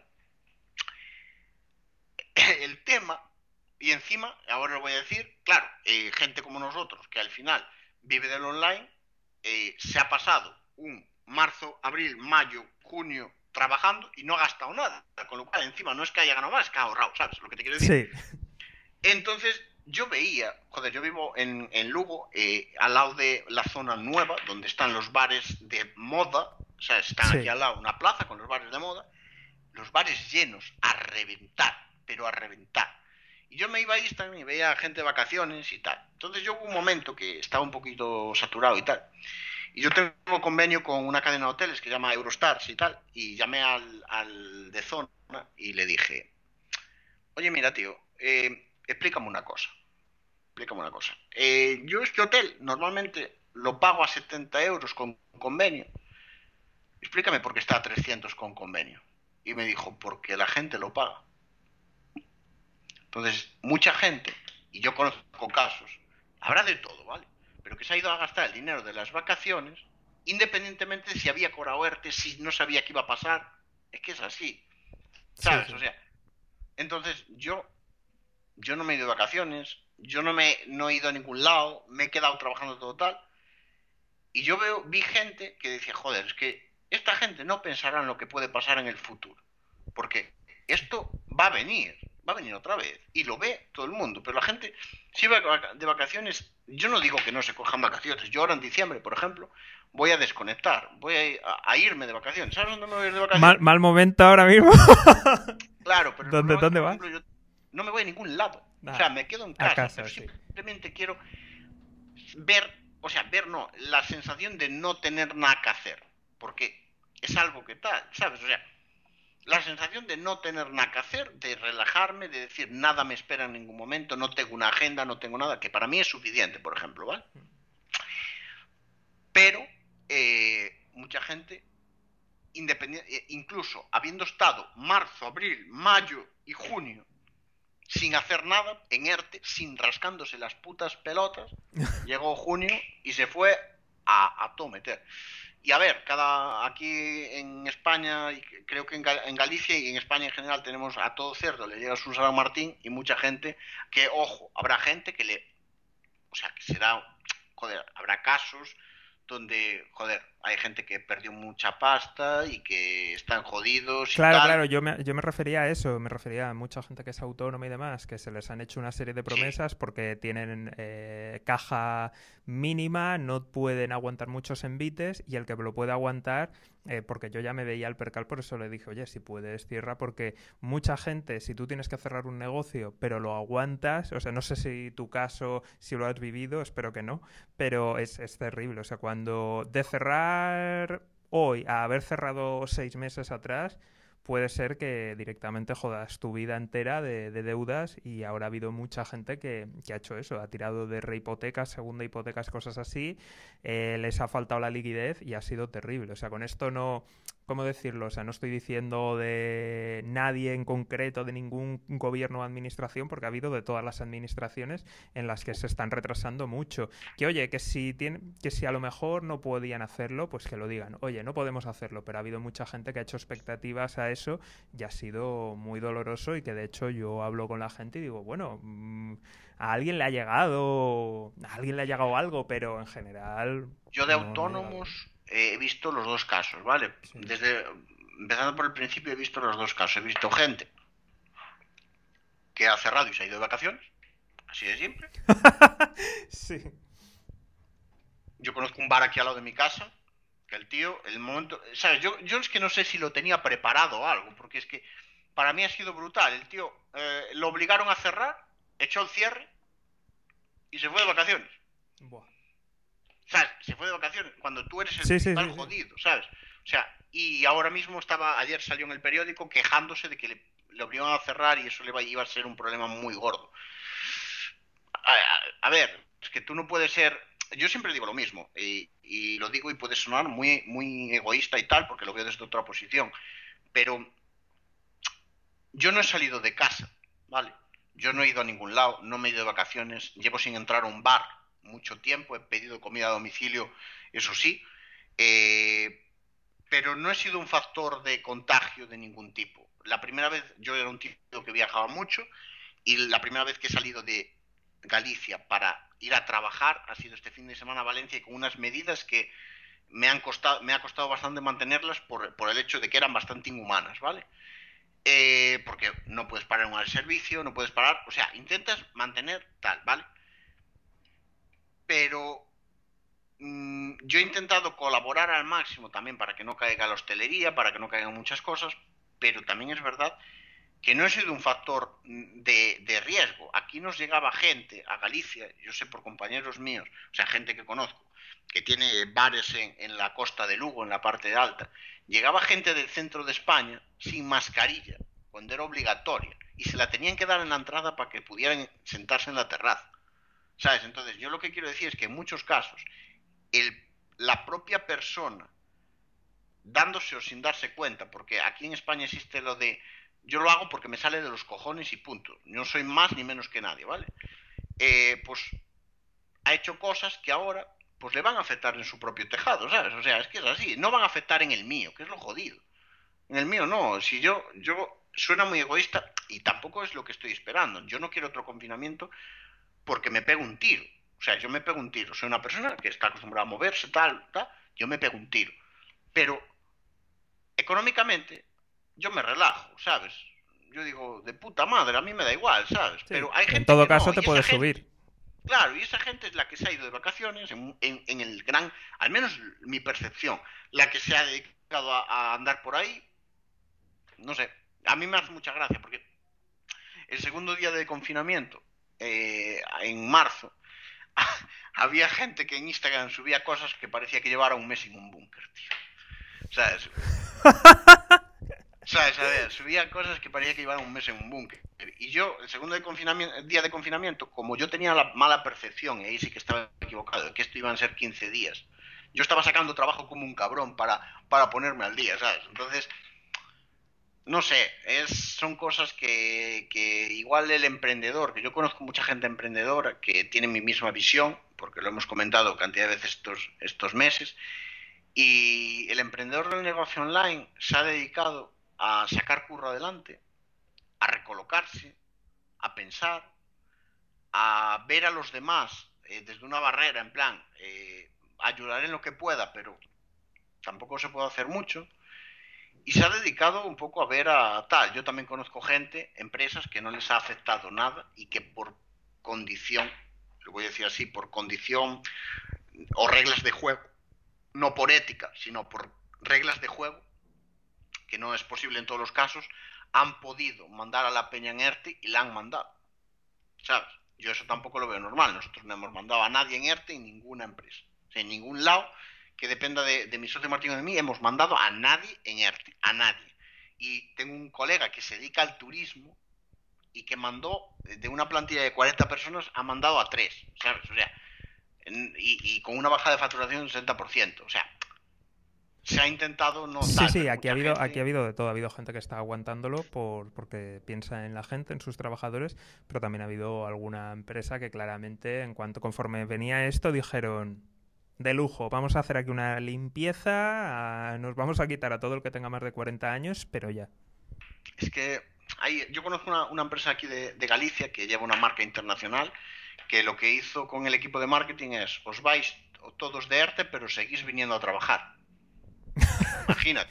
ya, ya, ya. Sí. ¿Sabes? Una empresa que factura 80, 90 millones al año. Los mundos piratas de aquí de España. Esto la gente que vea de, de, otro lado dice, hostia, se da cuenta de aquí de las cosas, vamos. Claro lo que te quiero decir. Entonces, yo en ese sentido tengo bastante me rasca bastante, como emprendedor me rasca bastante, porque después está la imagen del empresario que, que está jodida redonda por culpa de gente como esto, ¿sabes? Nosotros hemos, no somos ni los buenos ni los malos, hemos aguantado bien, nos ha venido bien, hemos tenido muchísima suerte en ese sentido, pero también nos ha tocado lidiar otros problemas de exceso de curro, ¿sabes? O sea, que no estábamos preparados para eso y se han tenido que hacer horas. Yo ya no sabía, hubo un momento que yo dije a mis es que vamos a tener que contratar a un puto psicólogo en plantilla, porque la gente encerrada en casa un día se va a pegar un tiro, ¿sabes? O sea, yo estaba aquí que currando desde el, creo que era 16 de marzo, el 8 de mayo, cuando permitían salir un poco a la calle, yo hubo un momento que dije, es que le meto un puñetazo a la pantalla y la meto para adentro, ¿sabes? O sea, estoy hasta los huevos.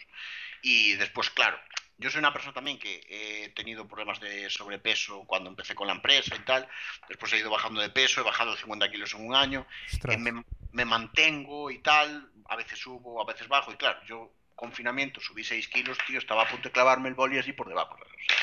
Eso era así. Bueno, después fue cuando salí a la calle y vi que algún compañero del sector había subido 10 y me tranquilicé. Pero... Suele pasar, ¿eh? pero bueno, el tema es ese, que hay, se hicieron muchas cosas mal eh, desde el punto de vista de, mm, del gobierno y de las administraciones, ¿vale? Eh, yo, por ejemplo, para que te hagas una idea, ¿vale? Yo pasé por Madrid, camino a Valencia a dar clase, la semana pasada, justo, pues, eh, justo hace una semana y un día, ¿vale? Creo que sé lo que vas a decir. Y la gente estaba escapando de Madrid, pero por todos los lados. O sea, yo comía atasco de escapada de Madrid y veías familias enteras escapando de Madrid. ¿Sabes? O sea, y yo no me encontré ni un control, ¿eh? Ni uno. ¿Por qué? Porque era jueves. No, la gente, no. O sea, cerramos viernes, ¿vale? Sí, pero Para que los buenos puedan salir, como debe de ser. Es que, que, ingenuo que eres creerte que esto... Unas medidas son para unos y otros para otros. No sé si has leído Rebelión en la Granja. Bueno, tenía una frase buenísima y dice, todos los animales somos iguales. Y luego el lema era, todos los animales somos iguales, pero algunos somos más iguales que otros. Pues eso. es que, ¿sabes lo que te quiero decir? ¿Qué es eso? Yo, yo me quedé un poco pillado y tal, y dije, bueno, pues vale, tal. Me comí el atasco, estuve 30 minutos parado en la A3, camino a Valencia, y seguí para abajo. Lo divertido fue el volver, porque al volver yo iba con mi documentación preparada salí temprano, mi documentación preparada en plan acreditar a dónde, iba, a dónde fui a dar clase, mi alta de autónomos, eh, la factura del hotel, la factura de echar gasolina para que vieran de dónde, de dónde venía, tal. Y, y no, me, no me pararon nunca. Es que no me pararon, yo pasé de largo y dije, si yo he pasado de largo, 40 como yo han pasado de largo y que se iban de vacaciones, porque yo he visto coches cargados hasta arriba que venían de, puñeteras vacaciones, tío. Ni te cuento antes de que nos encerraran lo que era aquí en la costa, en Alicante, Murcia, o sea, y Valencia, o sea, esto era, vamos, ¿sabes? O sea, increíble, lleno de madrileños. A ver, yo, yo por ejemplo, eh, Alicante, yo he ido mucho, o sea, soy fan de Alicante, de hecho es mi ciudad de corazón en el sentido de que me encanta. Y, a mí amigos de allí me han comentado que no se ha notado una animalada a nivel de contagios, a nivel de tal, tal en verano. Aquí hemos estado, depende por dónde lo mires, ¿vale? Aquí hay que tener en cuenta, y yo lo decía, aquí llega el invierno, llega el frío y eso pues puede ser un poquito más problemático en la parte norte, en Galicia y tal. Yo de todas formas sí que es verdad que digo, las administraciones actuaron mal, el gobierno actuó mal, pero los ciudadanos actuamos como el puto culo, ¿sabes? Yo me estoy incluyendo, aunque porque he tenido muchos errores, pero también digo que yo he tenido un error por cada 50 que ha tenido mucha gente, ¿sabes? Porque hay cosas que se hicieron ya no tanto en confinamiento, sino fuera de confinamiento, o sea, en verano, que no se deberían haber hecho. O sea, lo que pasa es que la economía de la hostelería se lo necesitaba, y yo lo entiendo, pero se podía haber hecho lo mismo sin haberla liado. Lo que pasa es que controlar a la sociedad es muy difícil es muy difícil. Yo lo entiendo, yo creo que también tenemos el problema es que como no controlamos la, divisa que está en Europa, nos tenemos que poner de acuerdo muchos, porque esto si hubiéramos tenido es como Estados Unidos. Se hace un cierre fuerte, pero se dan las ayudas para que nadie se mueva o tenga tentaciones o se le haga nada y oye, pues tiramos para adelante. En China no hace falta dar ayuda ni apoyar porque te meten en la cárcel y desapareces y así lo han podido llevar. Entonces aquí es que también estamos un poco vendidos. Y luego también diré otra cosa importante y es, yo he sido súper crítico con el gobierno, las administraciones y con todo lo que se ha hecho aquí, pero también soy coherente con, con los datos y es, aquí vamos, entre comillas, súper mal y en dos semanas nos han multiplicado por cinco países de Europa que lo han estado haciendo bien, con lo cual aquí hay cosas que no se saben. Entonces, me voy a limitar mis críticas, o sea, no he hecho, o sea, he sido muy crítico, pero no lo he demostrado tanto porque creo que va a haber cosas que, que, no sabemos y que más adelante, pues igual sale y descubrimos y decimos, ah, pues mira, a lo mejor fue pues porque había una familia de la, o una variante aquí, o es que pasó algo, a lo mejor hay cosas que no sabemos y no podemos estar todos los días dándoles, que yo me, me paso mucho tiempo en privado criticando, pero que Creo que hay cosas que no sabemos porque date cuenta que países que estaban muy bien en dos semanas nos han superado y teóricamente allí se hacían las cosas. Entonces, es complicado. Yo desde el punto del emprendedor solo tengo una cosa que decir. A ver, yo entiendo que un bar que lleva un año viva al día, ¿vale?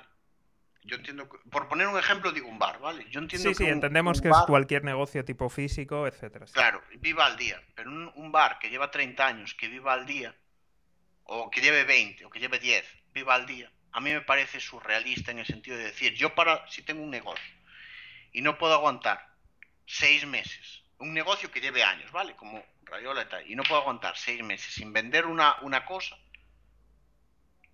algo he hecho mal. Sinceramente, igual es mi visión de emprendedor digital, pero algo he hecho mal, ¿vale? ¿Entiendes? A mí, yo estar seis meses sin vender me pone un aprieto. Pero si mando a la peña en ERTE, a, a los empleados en ERTE, me relaja bastante, ¿vale? Me relaja bastante y podría incluso aguantar X tiempo, igual un año y medio, tal. Que a mí un negocio que lleva X años viva al día, y la persona que lo lleva, no tenga empleados ni nada, pero la persona que lo lleva no ha sido capaz en estos años de decir, pues igual tengo que cambiar las cosas o tal para tal, y, o gente que se conformó con lo mínimo, me parece surrealista, me parece muy surrealista. Yo un negocio que me da al día no lo mantengo, lo tengo un año, sigo al día, dos años, sigo al día, lo chapo y a otra cosa mariposa. Sinceramente. ¿eh? Sí, a ver, yo entiendo tu, postura, pero también entiendo la, otra postura, porque más o menos conozco ciertas estructuras económicas de cómo funcionan.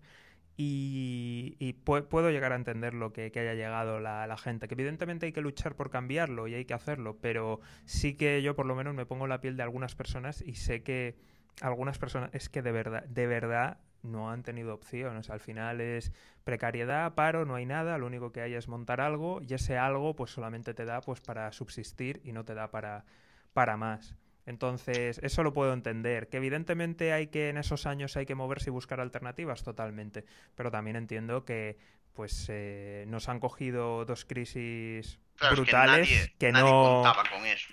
Otra por el medio que también fue fuerte, porque la del 12, aunque no fue tan de destrucción, hubo un punto, yo me acuerdo, creo que era por agosto o así en el 12, que decías, oye, todo el mundo acojonado porque se estaba parando todo. no sé tú cómo lo viviste, pero que se paró todo muchísimo y era súper raro de decir, oye, ¿qué va a pasar?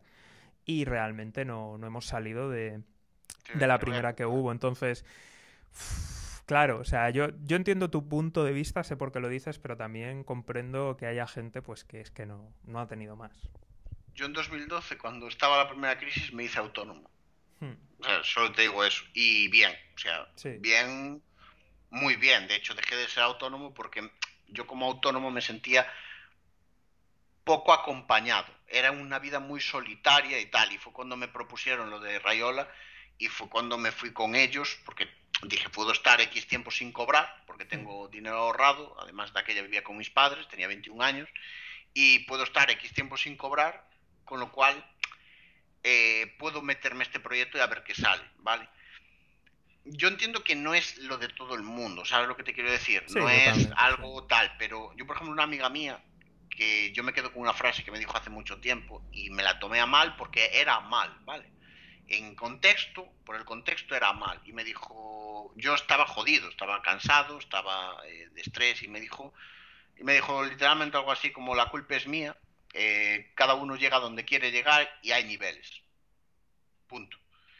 Ahora estalló todo y parece ser que yo tenía la obligación moral de ayudarle con el tema digital cuando antes, mientras ella estaba en la playa tal, yo estaba currando y tal. Entonces, por eso me refiero. Todo el mundo, yo entiendo que, eh, que todo el mundo tiene unas circunstancias diferentes y tal, pero yo en estos años, evidentemente, mis circunstancias tampoco han sido fácil. Tengo mi padre vegetal, eh, yo seguí de eventos mientras mi, eh, mientras mi padre estaba vegetal, mi madre lo ha pasado mal en ese sentido, yo he ayudado económicamente con lo que he podido, pero tampoco he podido estar muy cerca porque yo tenía mucho trabajo. Em, he pasado de todo, he pasado muchas cosas y para mí era muchísimo más fácil coger y decir lo que mucha gente, ¿sabes? Yo hago, mi negocio es de 8 de la mañana a 10 de la noche y a las 10 de la noche hago otra cosa. No, podía hacer eso, pero no, yo a las 10 de la noche, ahora mismo, hoy por hoy, sí que me lo tomo un poco con más calma, si puedo, ¿vale? Mm. Por ejemplo, ayer he acabado a las once y media, pero eh, normalmente si estoy de viaje, pues ya nada, pero si tengo viajes y cosas y tengo la agenda un poquito más apretada, mi horario normalmente es de 10 de la mañana, igual paro una horita para ir al gimnasio para comer y tal, y hasta que acabe, 9, 10, 11 de la noche, 12, y ahí depende de cómo esté, pues o me voy a la cama o me pego un tiro, ¿sabes? Pero eh, todos podemos, yo evidentemente esto no lo hago porque quiero, lo hago porque no se trata de estancarse, se trata de seguir creciendo. Para mucha gente... Totalmente, ¿eh? es que o vas para adelante o vas para atrás, ¿eh? claro, es que, ¿eh? pero mucha gente con conseguir lo mínimo, y eso es el problema de muchos autónomos, con conseguir para vivir le llega, y yo conozco muchos casos así, ¿eh? que a mí me dicen, mira, a ver con que me llegue para esto, tal. ¿Qué pasa? Que cuando llega un palo en la calle como tal, pues no lo has previsto. Yo sí que lo tenía previsto, hmm. ¿sabes? Entonces nosotros hemos sido una empresa de oficinas físicas toda la vida, o sea, desde que nacimos, y nosotros una semana y media antes de la pandemia preparamos para mandar a todo el mundo para su puta casa. ¿Sabes? No había anuncios, no había nada, pero nosotros mandamos a todo el mundo para su casa. Entonces, la gracia está en, eh, ya antes había cosas preparadas para eso, por si pasaban cosas, no sabíamos que iba a venir el COVID, pero estaban preparadas X cosas porque si no hubiera sido imposible. Se han desarrollado X cosas para poder hacer eso. Eh, ¿Podíamos haber dedicado ese tiempo a ir a la playa? Claro. Y a ir al bar y de viaje. Claro, pero no hubiera sido lo mismo. Yo tampoco incito a que todo el mundo esté trabajando todo el día. Pero oye, si tú eres emprendedor, ojo, si trabajas por cuenta ajena y no quieres hacer nada más, pues es otro tema. Aunque yo, como he dicho antes, recomiendo que todo el mundo que trabaje por cuenta ajena haga proyectos paralelos que tú trabajas por cuenta o por cuenta propia y no quieres hacer nada más, pues no te extrañes que un día venga una como la que acaba de venir y se monte la de San Quintín. ¿Sabes? O sea, se monte la de Dios, porque no estabas preparado. Otros hemos trabajado para prepararnos para muchos casos diferentes. Es una variante, cada uno hace un poco lo que quiere en ese sentido, no somos mejores unos que otros por eso, pero sí que es verdad que eh, yo cuando salto te voy a ser muy sincero, ¿vale? Yo cuando saltó el confinamiento, para mí, con el ritmo de viajes que tenía, y lo digo siempre, es como si en la Fórmula 1 sale el coche de seguridad. ¿Sabes? El momento en el que te dejas de jugar todo. Entré a boxes y a cambiar ruedas. Así de simple. Y el día que, que, que vuelva el coche de seguridad, o sea, que entre vuelva a desaparecer el coche de seguridad, yo salgo a la calle de pilas recargadas, con más cosas aprendidas, mucho mejor, con otra filosofía y con los huevos por delante. Entonces, es cuestión de verlo así, ¿sabes? O sea, otros lo han visto esta, la pandemia como una desgracia, tal cual. Yo lo podría haber visto así también, ¿sabes? O sea, y, a ver, sí que es verdad, vuelvo a decirlo, he tenido suerte con, con tal, pero también tengo algún negocio físico y evidentemente no está bollante, ¿sabes lo que te quiero decir? Pero hay que saber recular, ¿sabes? O sea, yo conozco un empresario justo de que vive en Alicante, tal, que tiene los dos tipos de negocios. No ha cerrado nada. No ha cerrado nada porque te apoyas en uno, en otro, tal, y vas jugando, pero estás preparado para, para el tal. Es más, el que se acaba de comprar un coche de 200.000 euros, ¿sabes? Para que te hagas una idea, ¿sabes? Porque volvemos a lo mismo. Llega un punto que, que si tú y es un tío, a todo esto, yo tengo 28, esta persona creo que tiene 26, ¿eh? Y no, nadie le ha regalado nada. O sea, ni es youtuber, ni nadie le ha regalado nada, ni, ni nada. Simplemente es una cuestión de eso, de estratégicamente vas pensando, vas ajustando, vas preparando. Y, y el día que. Y, te vas. el crecer no es crecer y más, más beneficios o más tal, es crecer y estás preparado para cosas diferentes que te pueden pasar o no te pueden pasar. Si no te pasan de puta madre y si te pasan, pues te han pasado y te sirve para, para validar el modelo. Punto. Ya está. Lo que pasa es que mucha gente ve los negocios de otra forma. Ve esto desde el punto de vista de yo mm, monto algo, me da un dinero y con esto me conformo. No, no, hay que estar preparado. Hay que estar preparado porque un día en la calle te viene un problema ¿Y qué haces? Corres en círculo. Totalmente Entonces es, dos formas diferentes de ver los negocios, simplemente. Totalmente de acuerdo. Álvaro, quería preguntarte, ¿qué vas a ser de mayor? Mira, te voy a explicar. Yo toda la vida em, he querido, eh, no tenía un fin. O sea, eh, yo quería, eh, en los distintos puntos de mi vida, cuando yo empecé el ciclo, el ciclo de formación profesional grado medio, yo me salí de BAC. Yo lo único que quería es ser técnico informático, ¿vale? O sea, trabajar arreglando ordenadores. No, no tuve ni que esperar los dos años. A los dos años, eh, o sea, a los dos años, a, los seis meses estaba trabajando. Cuando estuve trabajando ahí, creo que casi dos años y algo, eh, hasta que la empresa se fue al pique se fue a, pique con la crisis y tal, y porque se habían hecho muchos chanchullos mal. O sea, mal no, se habían hecho muchos chanchullos y muchas cosas mal. Eh, por eso lo de que dije antes de cosas que he aprendido que no se deben hacer. Entonces, yo ahí ya estaba preparado. Ahí quiero decir lo de los side projects. Yo estaba preparado. Yo ya tenía proyecto paralelo, yo ya estaba con mis cosillas, trabajaba para otra empresa, pero estaba con mis cosillas no había dado el salto profesional, no cobraba, o sea, no tal, pero estaba preparado. Entonces, cuando yo me fui a, a, la calle, yo estaba preparado y me hice autónomo. Cuando yo me hice autónomo estuve X años y ahí fue donde lo que conté antes, hasta que llegó Rayola, me sentía solo, necesitaba acompañamiento y fue cuando la oportunidad. Nunca he tenido un digamos, un objetivo de cuando era, veía pequeñito, cuando yo era estudiaba, veía en pequeñito, veía, quiero ser técnico informático, ¿vale?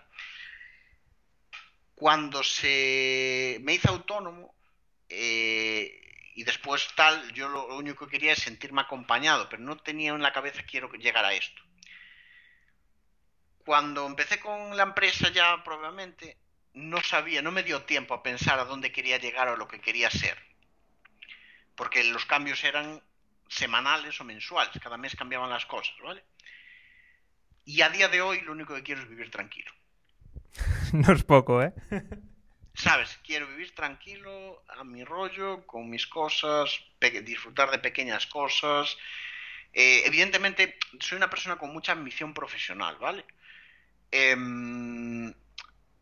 y sí que es verdad que me gusta probar cosas, me encanta WordPress, me encanta el WPO, me encanta mi sector, me encanta mi trabajo, eh, aunque muchas veces no lo puedo hacer en ese sentido, eh, pero no tengo algo claro que quiera tal. No, no te voy a decir, hay mucha gente que te dice, pues mira, quiero una casa, un perro, una novia, que eh, la novia ya la tengo, o sea que ya puedo tal, pero no, no, no tengo cosas abiertas, pero lo que te quiero decir es que eh, no, no te voy a decir lo que quiero exactamente porque no lo sé. Todo esto varía. Soy una persona de pequeñas cosas.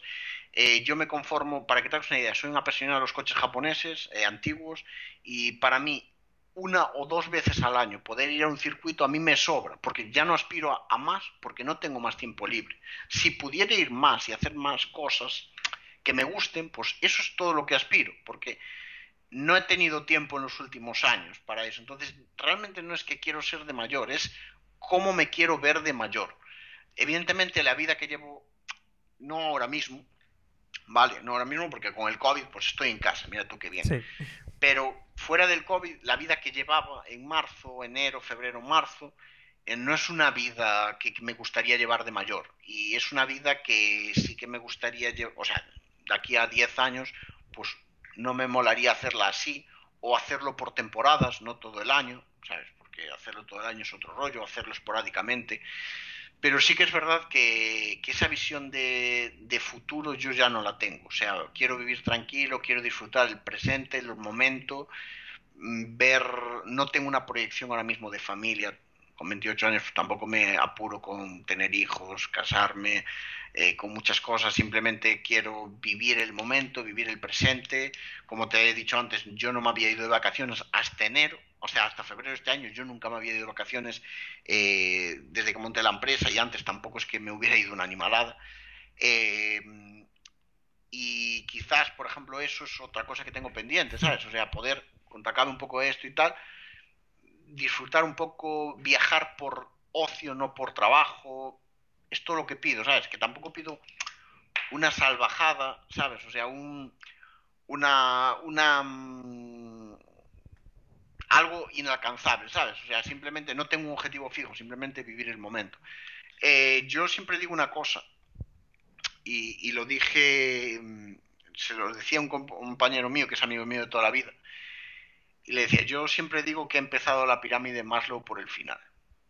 O sea, por otro punto, ¿sabes? Porque hubo momentos en mi vida donde yo podía comprarme muchas cosas que los demás no tenían acceso y tenía una edad pues, que tendría 24 o 25 y podía hacer cosas que los demás no podían hacer, pero no tenía tiempo.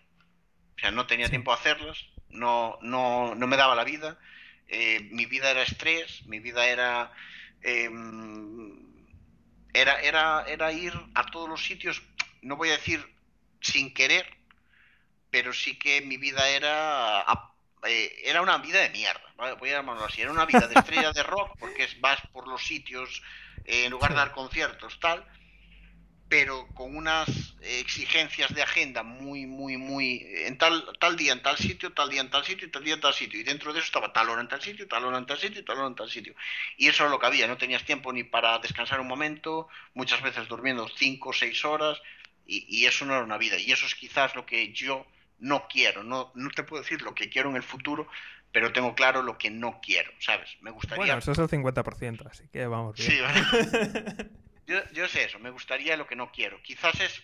Y a mí hay gente que me ha dicho muchas veces eso, ¿y de qué te quejas? Y todo el mundo querría eso, hasta que te ves. O sea, y hacerlo una vez, un mes. a ver, querer que mágicamente llegue algo, todo el mundo quiere, pero currar por ello, ni Dios. Claro, el, problema, el problema es ese, que, que, la gente te diga, no, oye, ¿qué te quejas? Joder, no sé qué, ya me gustaría a mí, claro. Tú me lo y, y gente que me dijo eso, le surgió la oportunidad de venir conmigo y a mí me había dicho, eh, yo uno, dos vale, pero más me resulta pesado. Claro, pues yo me como tres por semana, ¿sabes? entonces, es eso, que el tema de, de, tal es lo que no quiero, ¿sabes? A mí no sé dónde me veré dentro de diez años, ni sé cómo estaré, ni nada, pero a día de hoy con dos cosas, hay dos cosas que son no, o sea, en diez años no verme igual que ahora a nivel de eso, y otro, tener salud. Punto. O sea, ya no pido nada más. O sea, suena muy de abuelos porque aquí se dice mucho lo de tener salud y ya está. Sí, no, pero ya, es importante. Yo creo que al que no le ha faltado la salud nunca, que yo creo que a todo el mundo le ha faltado en algún punto. Y vamos, si te acuerdas de eso, ya sabes lo importante que es. Mira, yo, yo lo que me hice el lunes, el martes, no, me lo hice el lunes. Según llegué de, de Valencia, me hice una PCR, ¿vale? Sí. Mi yo de hace tres años no se había hecho una, no sea, no se habría hecho una PCR ni de cachondeo y menos pagándola, ¿sabes? O sea, no la habría hecho en la vida, porque diría, ¿para qué? Sí, hombre, me voy a pagar una puta PCR de los cojones, estoy bien y punto, ¿sabes? Pero eso te va cambiando con los años, o sea, yo supongo que es muy difícil decir lo que quiere ser de mayor precisamente por eso, porque los niños van cambiando según van madurando y los adultos también maduramos. por eso mantengo la pregunta, porque como vamos cambiando y se la hago a todo el mundo. Entonces, a mí me gusta mucho, la pregunta me mola, ¿eh? me mola mucho. Y yo creo que deberíamos eh, todos hacernosla al menos una vez al año, porque las circunstancias van cambiando.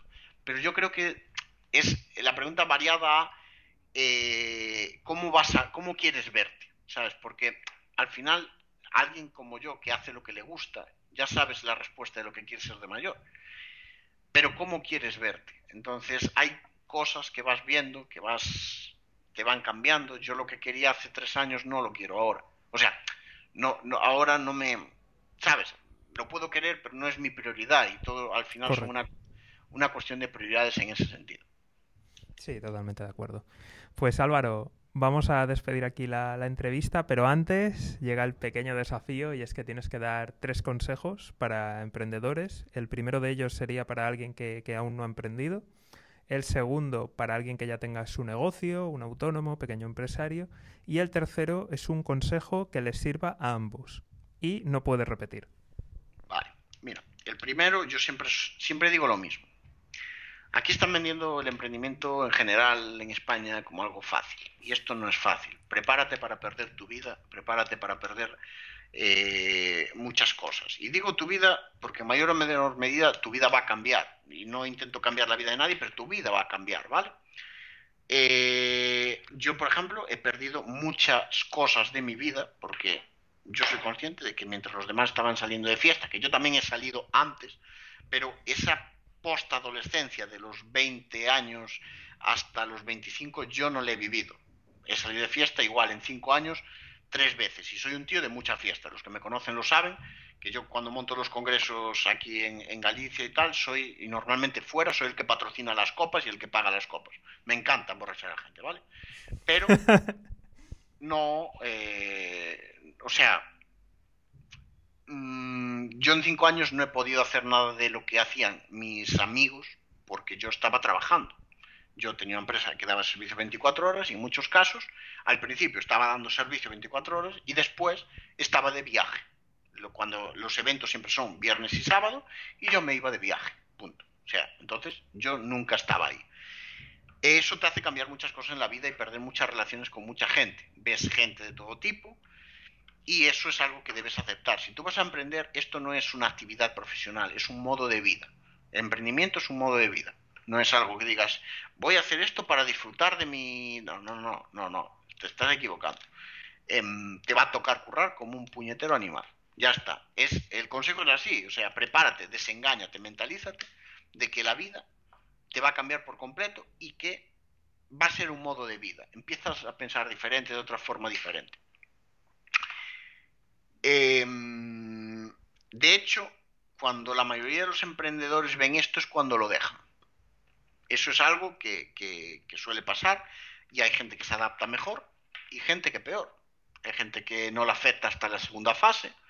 Yo, por ejemplo, con mi socio, eh, a mí me afectó mucho más al principio y menos ahora, y a mi socio, pues, le ha tocado otras fases diferentes. Cada persona lo va viendo diferente dependiendo de, eh, de lo que, ¿sabes? De lo que va sintiendo, del tipo de persona que es. Hay gente que nota más el estrés al principio y después se relaja un poco más, o le afecta el estrés de forma diferente, que es lo que me pasa a mí. Yo, por ejemplo, me afecta el estrés un poco diferente. Y es un poco dependiendo de la persona, del tipo de, vida que lleve, de, todo lo que tal.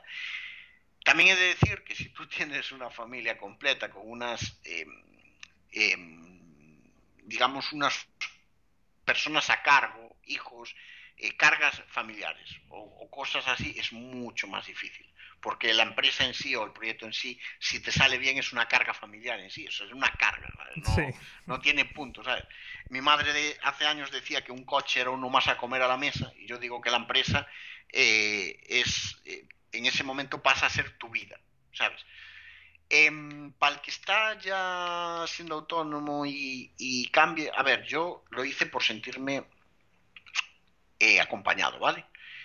Pero hay mucha gente que no tiene esa necesidad y yo ahora pues tampoco sé si lo haría o no, no lo sé, eh, porque al principio ves las cosas de otra forma. Entonces, la ventaja de la empresa eh, que se ve de otra forma desde afuera. ¿Vale? Y te, te da acceso a muchas más cosas que siendo un freelance, un autónomo, no te da. Sí.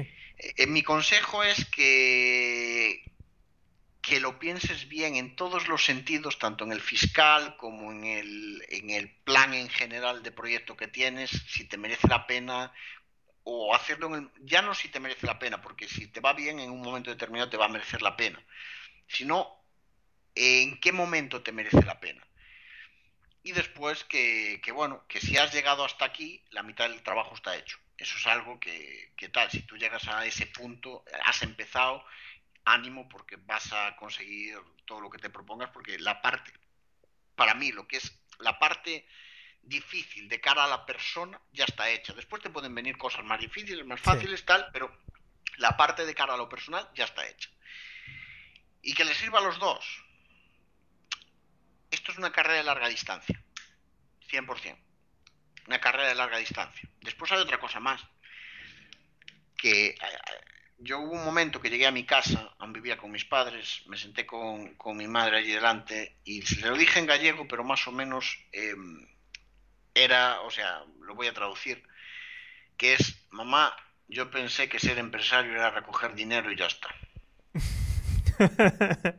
Pero no, esto es un modo de vida en general, tanto al principio como cuando avanzas. Yo puedo decir lo que he dicho durante la entrevista, eh, separo mi marca, intento aislar, intento no contestar fuera de horas, pero eh, todo depende de la prioridad a nivel de si, si, un cliente me habla fuera de horas, si es un cliente normal y corriente, pues no le contesto.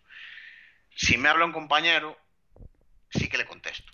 Entonces, eh, cuando eres el, el, de arriba, nunca te vas a soltar de todo. Y eso es algo que tienes que tener en cuenta. Hay mucha gente que dice, mira, yo estas liadas no las quiero no las quiero en mi vida, yo quiero una vida mucho más tranquila, prefiero...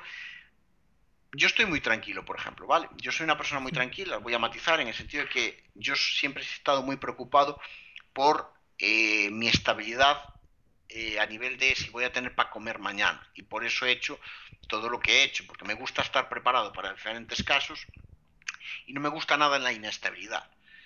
Eh, hay gente que prefiere la inestabilidad a todo lo que supone montar una empresa y a, apuntalarla para estar cubierto en la mayoría de los casos. Sí, totalmente de acuerdo contigo. Y eso es totalmente...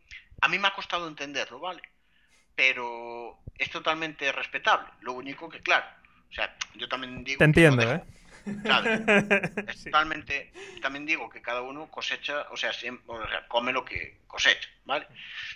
Entonces yo diría eso, que lo tomen como una filosofía de vida, una es una no voy, es que no quería decir la palabra lifestyle, ¿sabes? Porque no, no, no, no, esa palabra ha sido muy prostituida, sí, sí. No, no, no, de lifestyle no tiene nada. La vida de emprendedor es chupar hostias. Le recoges beneficios, sí, pero realmente tú no cambias el emprendedor, el empresario, voy a llamarle emprendedor al nuevo empresario, ¿vale? Para distinguirlo de los empresarios. El empresario de nueva creación, lo voy a llamar así, no cambia horas por dinero, cambia hostias que le pegan por dinero, ¿sabes? Simplemente. ¿Sabes? Porque el, tiempo lo invierten normalmente, lo puede invertir también el emprendedor, ¿vale? Pero sus empleados lo suelen invertir mucho más. El tema es que el de arriba chupa hostias a cambio de dinero. Y eso es lo que se trata, ¿sabes? O sea, hostias con hostias me refiero a eh, que te llamen a las 3 de la mañana, eh, tener que estar en una ciudad donde no quieres estar en un momento determinado que no quieres estar, o empalmar tres viajes uno tras de otro y sin posibilidad ni de entras en casa, cambias la ropa, la metes la maleta, cambias, pum, paz, pones la siguiente a lavar y te vas de casa, que eso a mí me ha pasado. Eh, trabajar con jet lag, cuando en condiciones normales con jet lag te vas a la puta cama, volver jodido, o sea, volver enfermo de un viaje, porque yo, yo por ejemplo soy fan del ceviche, ¿vale? Y yo cada vez que voy a Perú como ceviche como un cabrón y cuando llego aquí tengo que ir al médico porque me estoy deshidratando. entonces, eh, trabajar en esas condiciones, eso todo eh, son cosas que el emprendedor hace y que son palos. Porque un empleado, yo me llega un empleado jodido y al día siguiente, o sea, lo mando para casa, ¿sabes? O sea, se va para casa. Eh, un empleado no le puedes exceder las horas de trabajo en X tal. O sea, y todo eso el empresario se lo pasa por el forro porque para él mismo lo tiene que hacer. Entonces, a eso me refiero con hostia. Entonces, yo creo que esto es un estilo de vida y te tiene que molar. Te tiene que molar como... Te puede cansar una determinada temporada y tal, pero en, sí te tiene que molar y te tiene que, acompañar, eh, porque te va a acompañar en tu vida y va a ser tu, tu cruz, voy a llamarla así. Otros van a Lourdes descalzos, ¿sabes? O sea, es tu cruz, ¿sabes? Entonces eso, eso quizás es el consejo un poco así, que es muy abstracto, pero es que yo creo que si esto no es un estilo de vida, no, no lo vas a aguantar más de X años. Y a no ser que tengas la idea, porque a mí me han preguntado, al principio me preguntaban, oye, Rayola, ¿qué es una empresa para, para dejar a tus nietos o para vender? Y a ver, mi idea es que no tengo idea, es para dejar a los nietos en principio y tal, y sigue siendo, la idea principal es esa Y a no ser que tengas la, la, la idea de yo monto algo, lo hago crecer y lo vendo, yo creo que no, que, que tiene que ser una filosofía de vida porque si no estás jodido. Sí, sí, totalmente de acuerdo. Pues Álvaro, nosotros vamos a seguir hablando, pero vamos a dejar aquí la entrevista y muchísimas gracias por, por Nada, venir y muchísimas gracias por tu sinceridad y por todos tus consejos, de verdad. Nada. Pues nada, chicos, si habéis llegado hasta aquí, ya sabéis, darle a seguir si estáis en el podcast y si estás en YouTube, suscríbete, activa las notificaciones y todas esas cosas. Nos vemos en el próximo programa. Un saludo y hasta pronto.